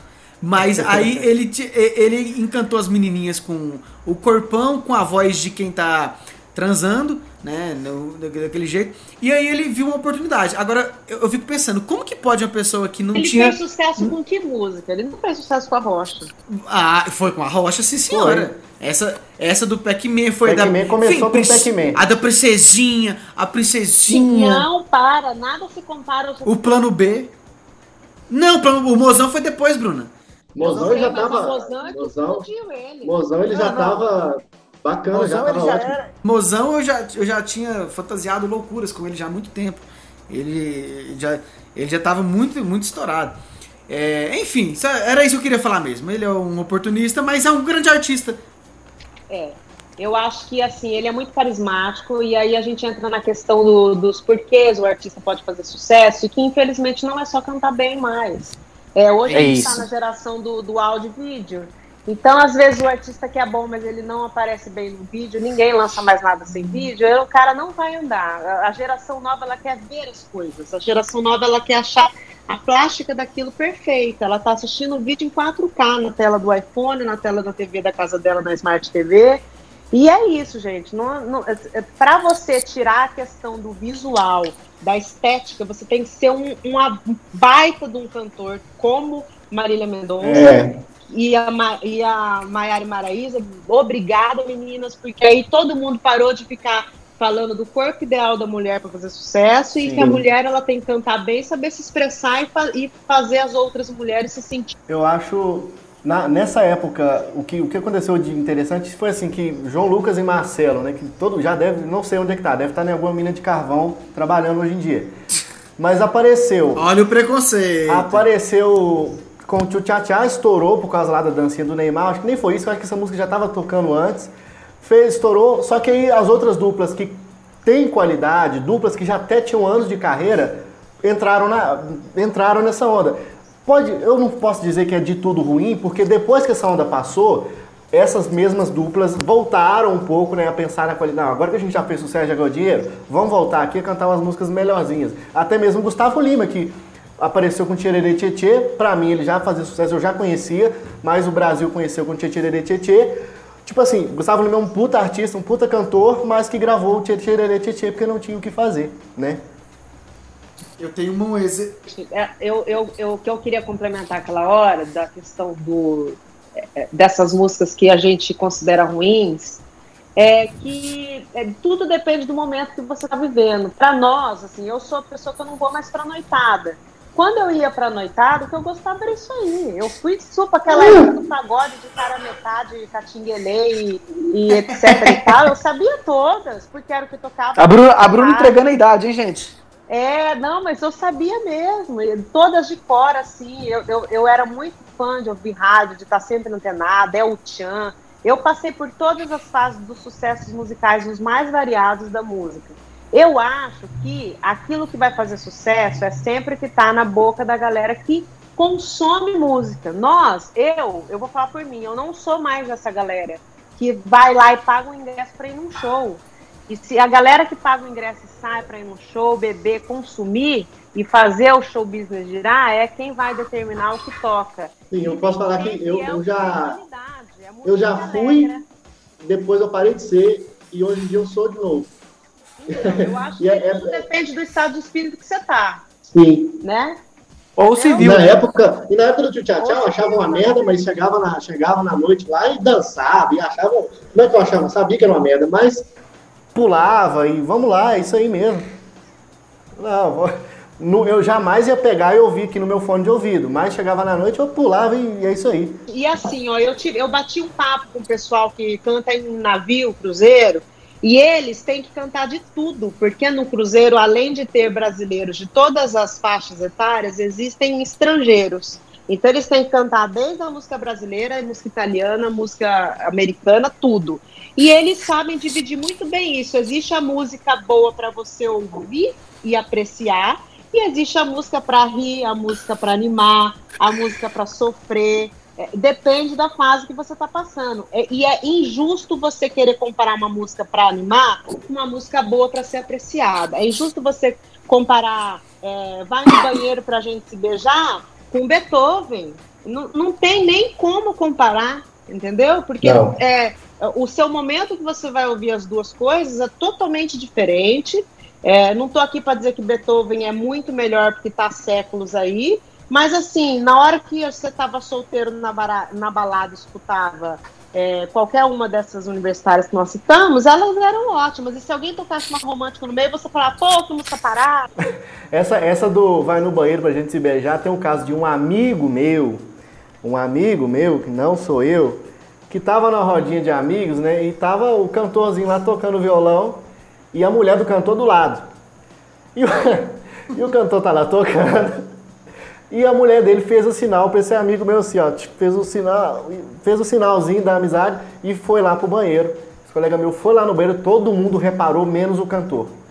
E foram lá os dois. E o cara fez lá o adultério, voltou e sentou na horinha que o cara tava tocando essa música. Você imagina a cena, todo mundo olhando com aquela cara assim de. Com aquela cara de caralho, o cara acabou de ser corno, tocando a música dele. Mas é sertanejo, tá tudo em casa. Cara, o sertanejo ele tem esse poder também. A música popular como um todo, ela tem esse poder de falar naquela hora exatamente as situações que estão sendo vividas. Então, enquanto os compositores, agora vamos falar um pouco dos compositores, enquanto eles tiverem essa, essa mão, essa pegada de conseguir é, passar para a música uma coisa que, que vai virar trilha sonora do, do seu momento, o sertanejo não vai morrer. Sim. E é a especialidade falar, falar do que, do que tá rolando, né? Falando, já, já que todo, todo mundo citou aí o Vai no Banheiro gente se beijar, eu queria citar pra, pra falar que a dupla que cantava essa música é, se chama Zé Ricardo e Thiago, né? Isso. E eles, aparec eles apareceram em 2012 com essa música, tinha participação dos Real Novaes. É, e outro, eles estouraram. É, é, é, outro que eu amo. E aí eles estouraram muito aí no, no Brasil afora com, com essa música. E essa música, bem dito por vocês aí, era, era música de balada, pra curtir e tudo mais. Agora- E eu acho que graças a isso, graças à música ser pra curtir, eles passaram a não ser reconhecidos com mais música nenhuma. Zé Ricardo e Thiago em 2015 tentou gravar uma música romântica, não, Não, virou nada. E até hoje eles estão patinando há muito tempo. Eles estão para lançar um DVD agora, no começo de 2019, só com modão. Tomara, sorte pra eles. O- Agora, uma coisa que me incomodava nessa época era o seguinte: muita gente lá da minha época, por exemplo, até de, de, de Leandro Leonardo até Vitor e Léo, que são ótimos, tem pouquíssimas músicas mais ou menos, são músicas boas. É é o que eu curtia. Só que muita gente ficou conhecendo o sertanejo por causa do tio tchá tchá, do Ai Eu Te Pego e afins. E Problema começava a falar, povo. é, falava, Lucas, sertanejo é uma merda, olha só o que que toca. Aí me mostrava o tio tchá ou Ai Se Eu Te Pego, ou o Tirerê. Eu falava, velho, calma, né? Sertanejo não é só isso não. Ouve aqui, não, mas não quero ouvir mais nada, não quero saber, é ruim mesmo. Entendeu? Muita gente começou a, a ver, ah, sertanejo é ruim por causa de, dessas músicas, né? Gente, deixa eu falar um negócio. É tudo depende da situação. Por exemplo, essa semana eu estava falando para o meu enteado de 9 anos quem é a Madonna, quem é o Elvis, quem é o Gene Kelly, quem é Frank Sinatra, é, explicando para ele que há anos existiu uma geração de músicos que ainda é, é, tocam e tem milhões de ouvintes mensais no Spotify, que é uma plataforma que nem existia quando eles fizeram sucesso. E a gente foi entrando em um por um e olhando quantos milhões de ouvintes mensais tem a Madonna, tem o Elvis, tem o Frank Sinatra, tá? Aí quando eu comecei a falar da Madonna pra ele, ele não sabe quem é. Aí eu fui apertando play nas músicas e falava, eu sou fã dessa música. Então, assim, é tudo uma questão de perspectiva. A pessoa, no começo, ela vai dizer assim, eu não gosto. Aí você leva ela num churrasco e, sem perceber, você começa a tocar Luar do Sertão, você olha para a boca da pessoa, ela tá cantando. Porque o sertanejo, ele tá na, na mente da pessoa, ele está no DNA dela em algum lugar. É que naquela época ele não prestava atenção nisso. Ele começou a prestar atenção quando veio para as massas, que é o caso do universitário, né? Nessa época a gente, a gente é obrigado a falar, a falar também do Michel, né? Do Michel, o Michel, com Se Eu Te Pego, ele fez outro, outro, outra bagunça, porque aí não só quem, quem não conhecia o sertanejo começou a gostar, como quem odiava sertanejo ia para as festas e cantarolava a Se Eu Te Pego e dançava. Os roqueiros, tudo quanto é tipo. Porque até o Luan Santana ele não converteu ninguém que era roqueiro para o sertanejo. Ah, mas o, o Michel Teló e algumas outras duplas dessa, acho que mais o Michel Teló fez, obrigou o povo, praticamente obrigou a, eles a consumirem a, a, o sertanejo, universitário. O mundo todo, né? O mundo todo. Eu fui nessa época eu fui para Lisboa e tocou Tchê Tchê Tchê Tchê e tocou Esse Eu Te Pego na boate. E o povo enlouquecido, os europeus cantando as duas músicas. E eu fiquei assim, nossa, e tocou Camaro também na, nessa época. Isso. Os três tocaram na boate na mesma noite. E o pessoal fazia coreografia e eu, assim, me sentindo em casa, assim, louca. Ai, que legal que tô tocando aqui, sabe? Que nós somos bem barristas, né? Isso foi uma coisa bacana que eu achei. É. Então, assim, eu acho que é, eu, eu discordo quando alguém fala mal, é, porque é esse estilo sertanejo universitário que eu, que eu coloco essa alcunha, não sei vocês, é, de, teve esse poder de converter pessoas e fazer com que essas pessoas se alegrassem e colocassem uma trilha sonora nas suas vidas. E nós, da, da geração anterior ao universitário, a gente tem que dar a mão palmatória que é, a galera gostou, entendeu? Assim é. como quando falam mal do funk, gente, eu também defendo, porque eu, eu, eu acho que o funk é um, é um estudo de caso. É o pessoal que não tinha abertura nas rádios porque o linguajar não permite, eles tiveram que se reinventar completamente. E hoje Condzilla é o maior canal de música do mundo, ultrapassou o Justin Bieber. Então eu acho assim, a gente tem alguma coisa aí. Não é só o fato de, ah, mas é um lixo, fala palavrão, é pobre mas não é nesse aspecto que a gente tem que avaliar. É comercial. E por que que dá certo? Vamos analisar por que que dá certo. É sempre a gente tem que ver isso, porque você tem que pegar o que dá certo ali e levar para o seu trabalho. Verdade. Infelizmente. E... Se você vive de. Se você consome música em casa, beleza, escuta só o que você quiser. Se você trabalha com música, não. Se você trabalha com música, você vai ter que analisar o que está dando certo nas músicas que você não gosta. Só para corrigir aí, o, o, o, maior canal hoje do YouTube, ele se chama T-Series. T-Series. Maior que o Condzilla. De música, ele é de música. Ele é um de música indiano. Ah, porque indiano, indiano tem pra todo lado. Indiano tem mais indiano do que grão de areia na, no, no, na não, praia. Não, interessante, porque eu não achava que ele era só de música, não. Mas olha só, eles ultrapassaram o Justin, que era um canal que em uma década ninguém conseguiu ultrapassar, né? Verdade. É o próximo, o próximo que, o, que o Condzilla pode passar é o PewDiePie, que é um youtuber. É, e depois, e depois de tudo isso que foi dito, Israel Novaes continua sendo uma merda. Vamos lá, Dudu. É, vamos falar aqui. Outra coisa, quem imaginou que um sertanejo ia ser a música mais tocada do carnaval 2019? Fato. Que sertanejo? Uai, a Jennifer. Ah, dá ah, mas... Bruna. Teve, Gente, teve outros sertanejos bem tocados antes. Não, é. gente, eu tô que falando que tem a ver com sertanejo essa música? Agora. Fevereiro, é. março agora. Pois Qual é, mas o que, que tem a ver? Não, eu acho que a música mais tocada vai ser a Jennifer, mas o é que ela tem a ver com o sertanejo? É um, o Gabriel Diniz não é um cantor de sertanejo universitário? Aí a gente volta no nunca começo. Nunca foi preciso. não? É. Eu não acho ele. Eu acho que ele nunca foi. Será? Parece. Ele é, tem todo, todo o chassi. De mão o, o chassi é de sertanejo universitário, né? É, o chassi, Mas, os chassi. são sertanejo universitário, a, né? A casca é. Os compositores são sertanejo universitário, inclusive É, tem pro- os produtores do sertanejo universitário, muitos dos grandes ouviram essa música nas audições, acharam E recusaram. massa e recusaram. Exatamente. Eu ouvi essa música, tava falando com o Dudu, que, que eu ouvi ela em no meio do ano, na época do, do, do São João. Aí eu falei, caralho, vai, já era. Quem pegar isso aqui vai, vai, meu Deus do céu, vai virar um estouro. O, o Piunte postou esses dias um print de tela ele conversando com o compositor, e o compositor falando que estava tentando convencer o Gustavo Lima a gravar a música que era pipoco. Não conseguiu convencer o Gustavo. Pois é, eu vi, eu vi o Gustavo Não, Lima o testando essa Gustavo, o música Gustavo no show. chegou a gravar. Gente, É? a música está em segundo lugar, lugar nas virais de Portugal essa semana. A Jennifer? A Jennifer. Isso. Então, assim, bombou, foi, foi pro exterior mais rápido do que conseguiu o Gustavo, o Munhoz e o Michel. É, e agora, agora eu vou passar a bola pro Dudu, porque o- a gente vamos passar agora pro atu, pra atualidade, que depois dessa, dessa, dessa beleza aí que a gente viveu da época dos Tieterê, Tchá, lembrando que 80% de todas as duplas entraram na onda. Não tô falando aqui do movimento que foi feito por dois, três artistas, foi todo mundo entrou no barco, né? E graças a, até as mesmas duplas que você conhece hoje em dia, por exemplo, Zé Neto e Cristiano, Henrique e Juliano, foi tudo da época do Tchetcherê Tchá só que eles não viraram com nenhum tchererê que eles gravaram. Mas gravaram sim, né? Eles tentaram, né? Eles tentaram fazer o, o Arrocha na época.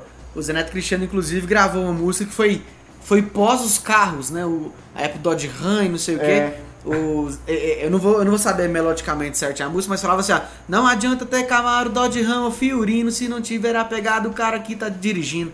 Enfim, imagina, quem diria, né? Que eles que Zeneto Cristiano que cantaria uma, uma música dessa. Não, lembrando, Ele- só, pra, só uma, uma última aberração dessa época, tinha uma dupla que era um cara velho e uma criança em 2012.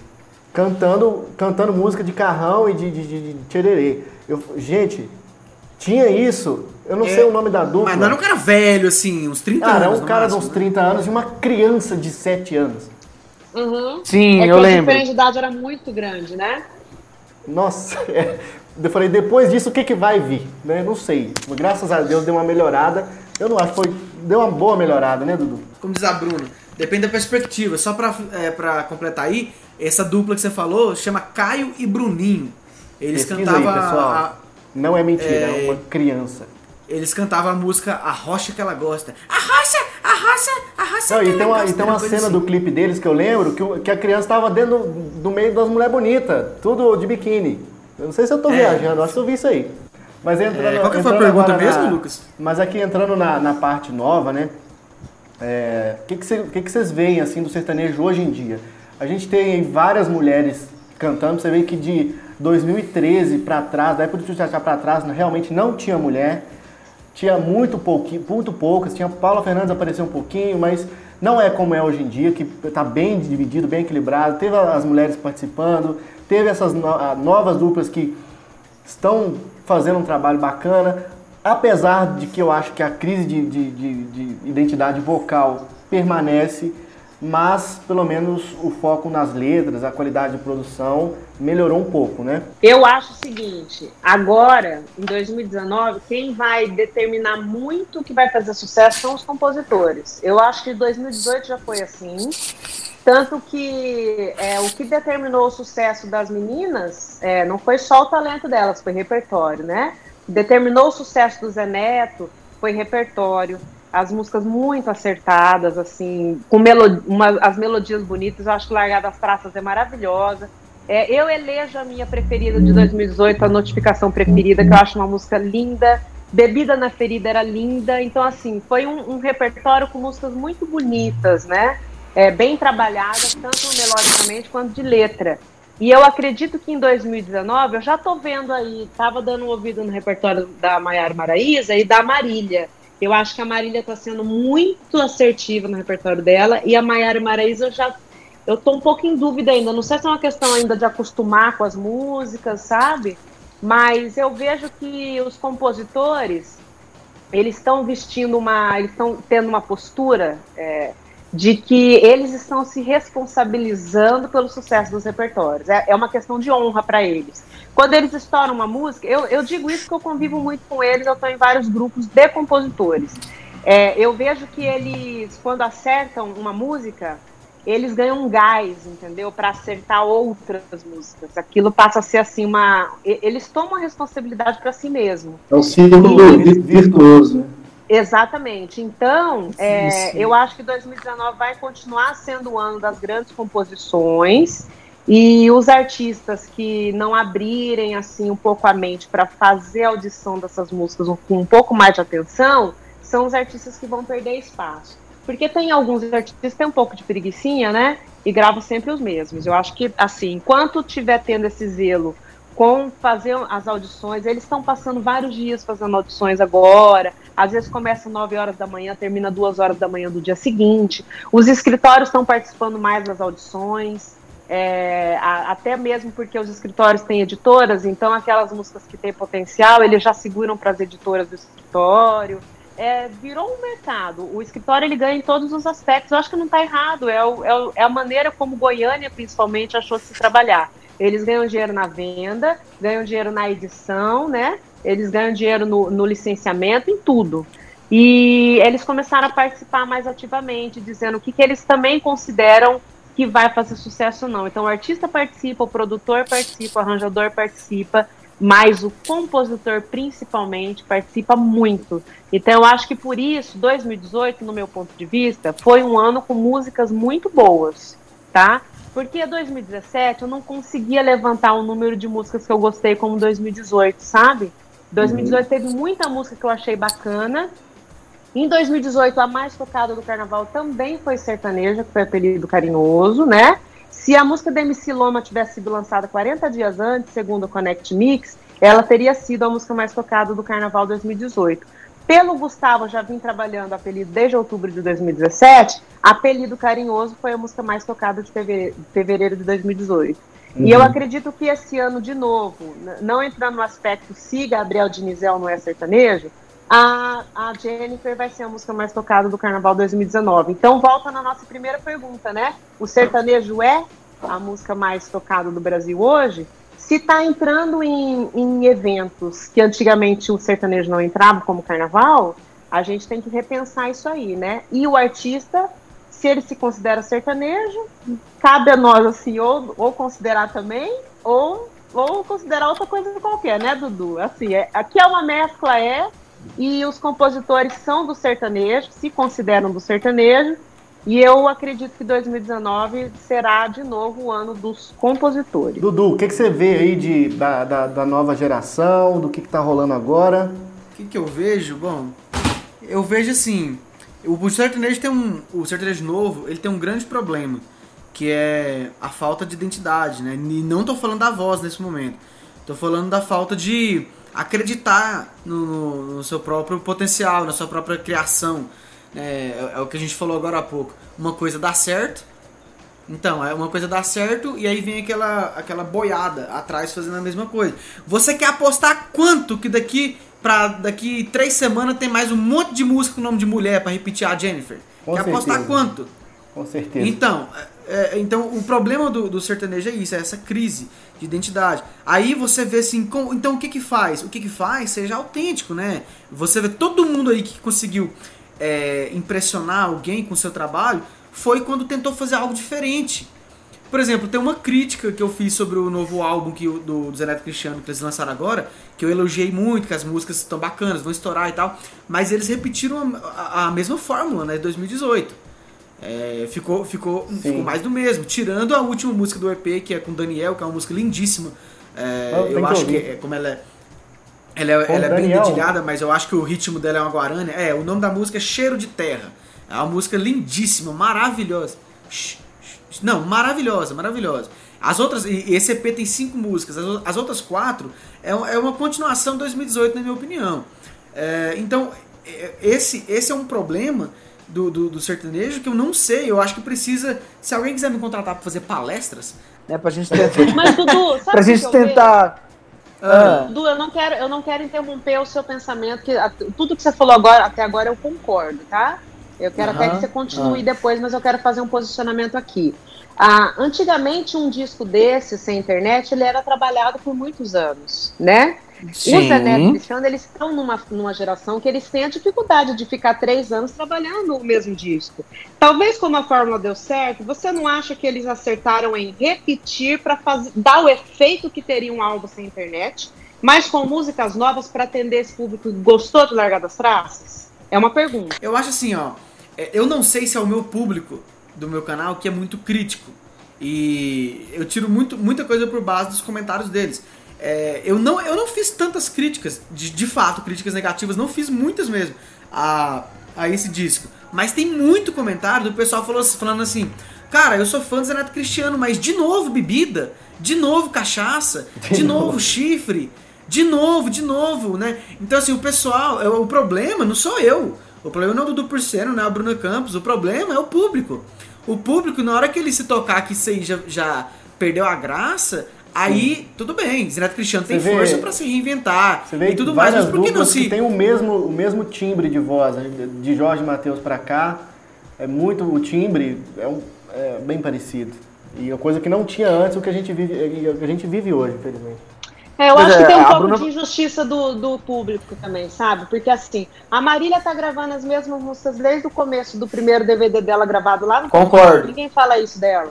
Ela gravou um monte de música diamante, uma atrás da outra, e todas estão com mais de 100 milhões de visualizações no YouTube, entendeu? É um Concordo. certo de- um pouco de exigência demais com, com o Zé Neto, eu acho. Eu acho que assim, Não, Não, é, é- fala mal do Zé Neto, mas tá ouvindo a Marília, que grava a mesma coisa. Eu, eu, eu acho que até.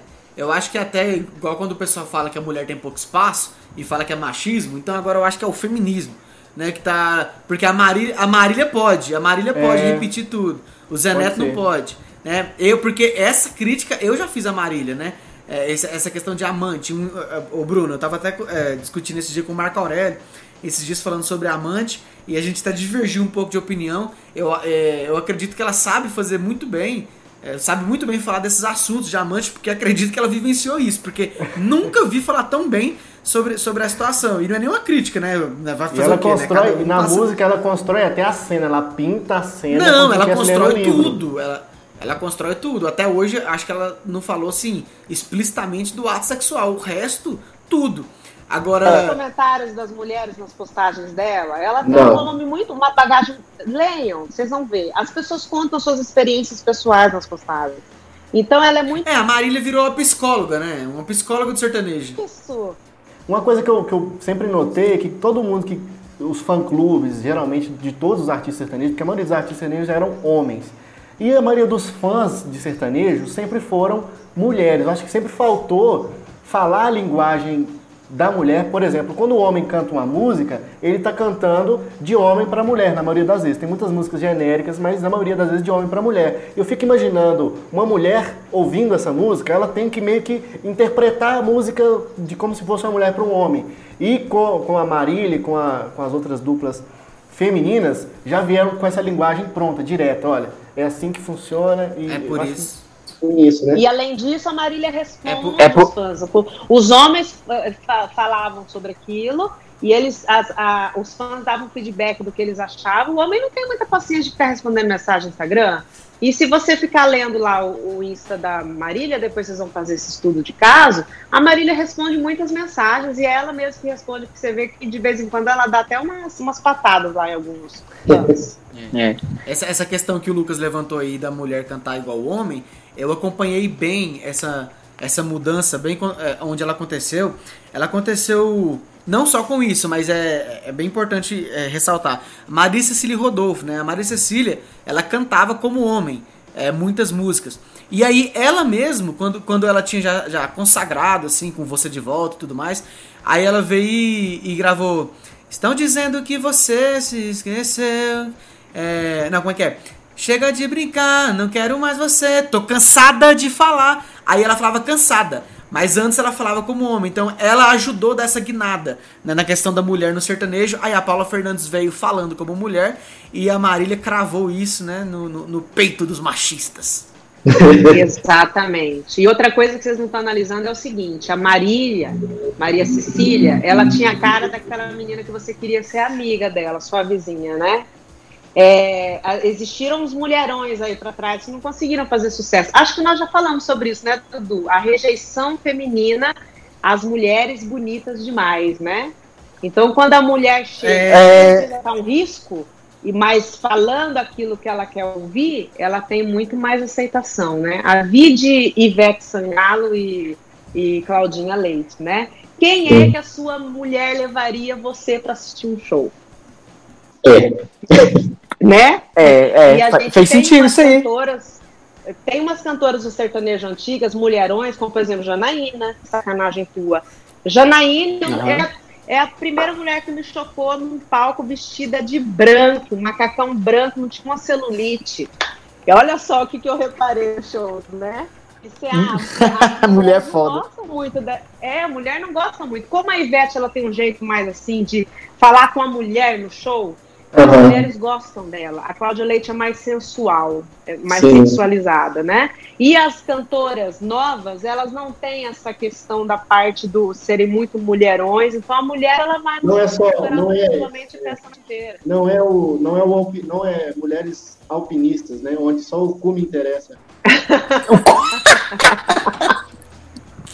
Ai, fala que vai cortar essa parte, meu Deus. Mas vocês entenderam, lógico. Eu não quero ser machista, mas é, é- a, a verdade é essa, gente. É, a, Ah, você eu entendi o que a Bruna quis corpo ali dizer. disputando com o talento, entendeu? É, a Bruna tá, quis dizer uma coisa que faz sentido. Se a gente for observar a- a- as mulheres aí dessa época, de Maria Cecília pra cá, a gente pode citar o quê? A, a Taeme como muito bonita, talvez, uma, uma bonequinha. de- E digamos, e eu, eu costumo até dizer, a Taeme é uma, é uma bonequinha, não é aquela gostosona, assim. Isso. Hoje a Maria é um mulherão. Só que quando ela começou a fazer sucesso, ela era uma menina. Não, uma menina bem desengonçadinha. Aquela menina que você queria ser amiga dela, tipo, aqui vem aqui que É. eu quero te contar os meus segredos, entendeu? Então, assim, as mulheres se viam representadas ali. E hoje em dia continua meio parecido, né? música atual. Hoje continua É, meio hoje parecido, ela é porque. também continua Não, não, eu não fa- trabalhada. Eu não falo da Marília, da Maria. Eu não falo da Cecília, eu falo da. Eu falo das mulheres atuais, elas não, não- realmente não são assim, nossa, que mulherão, não sei o quê. A Michelle tá aqui do meu lado, né? Ela pode até me falar. Tem uma, uma mulher sertaneja gostosuna no sertanejo hoje, que você lembra aí? A Maraísa talvez é um símbolo mais ou menos ali, mas ela não é. Ah, tem a Simara que eu não considero sertanejo, né? Mas é, é, realmente as mulheres hoje elas deixaram de cantar muito com o corpo e hoje é muito talento e, e aquela palavra com o público, direto com o público mesmo. E previsões para o futuro, gente, para a gente finalizar. O que, que vocês acham que, que vai continuar? A gente tem que falar um pouco. Tudo tem que continuar com esse assunto. Isso, Eu gente- falando- eu já falei gente- o meu, ele tem que falar o dele. A gente tem que falar um pouquinho aqui do, do Gustavo Lima também, que, que também esse, recentemente conseguiu.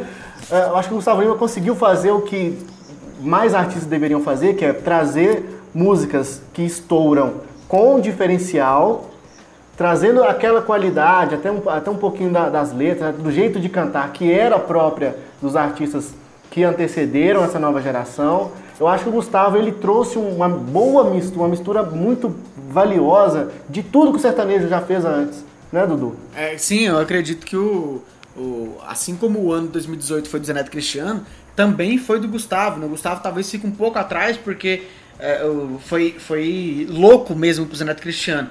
Mas o, o- o Gustavo, ele realmente ele conseguiu trazer uma mistura aí que foi, foi muito bom, muito, muito bom para ele.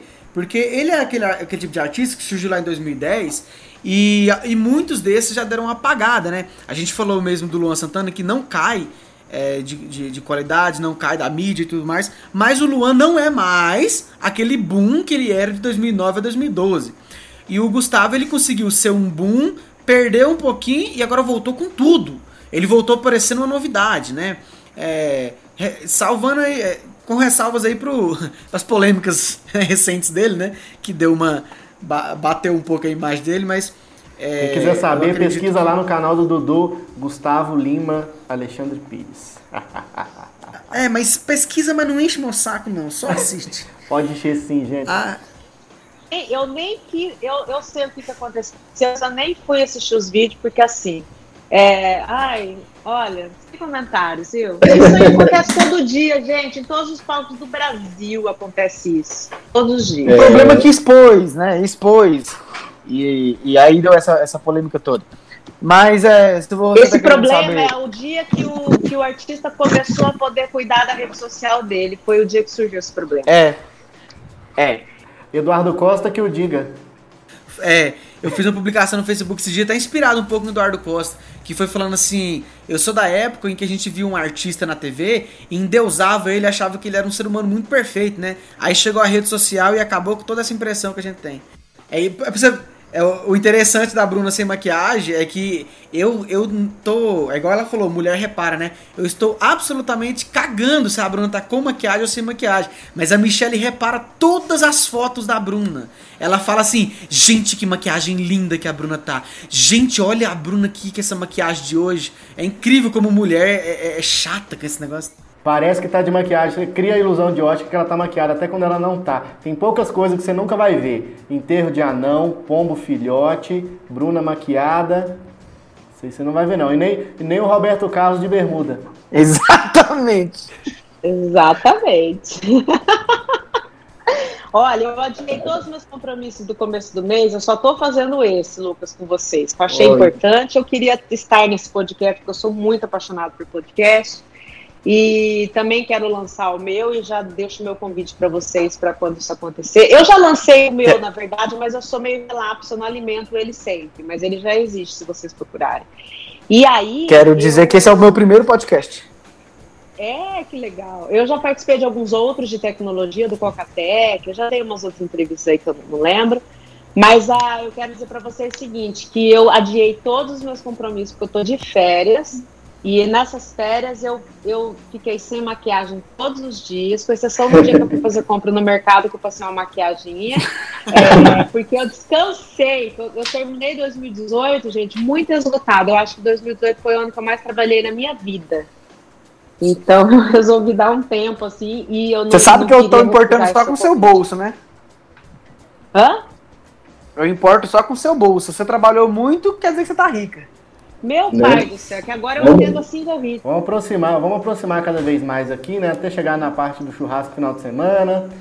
Nossa. Então, mas eu quero agradecer muito o convite, Lucas. Eu fiquei muito feliz. Eu quero que faça muito sucesso o podcast, que eu acredito que é uma, uma essa rádio on demand é, é, é, uma tecnologia realmente que vai entrar na vida das pessoas aí um, um uhum. novo meio de comunicação, né? Embora para nós ele já, ele já, já seja velho, para os Estados Unidos ele seja. Você sabe por que, que chama podcast?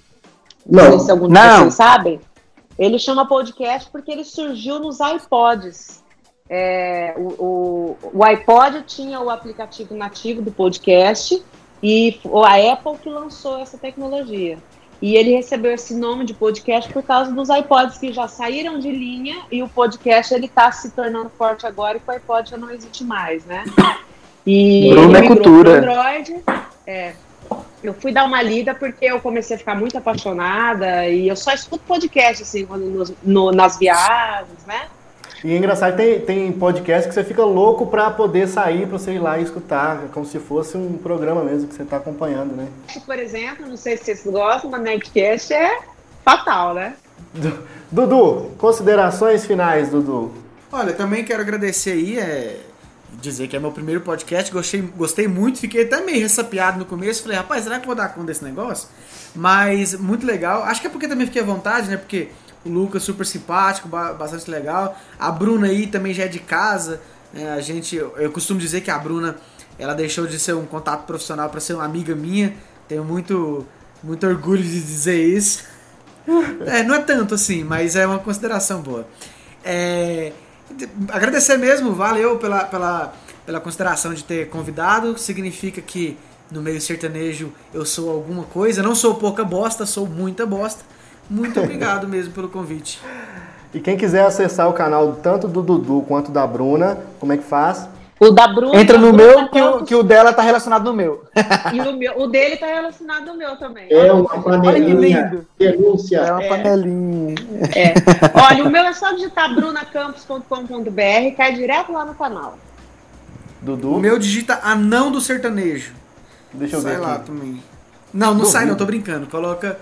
É, coloca Dudu por cena. É Dudu por cena. Tem gente que tem dificuldade com esse nome, né? Por cena. é PU, né? Tem gente que põe porcena ou põe com S, mas é, é Eu pesquisei aqui, candidatos entram no clima sertanejo na dança de anões. Tem dois, um casal de anões dançando sertanejo. Não sou eu. Ô, gente, brigadão, viu? Obrigada, Lucas. Obrigada a todo mundo aí que escutou o podcast e até a próxima. Valeu, Dudu. gente. Valeu. Obrigado também pela, pela audiência do podcast aí, valeu. Um beijo no coração de vocês. Beleza. Finalizar aqui. Eu acho que Ah, vai, vai, podcast vai. Tchau, pessoinha! Fala, fala.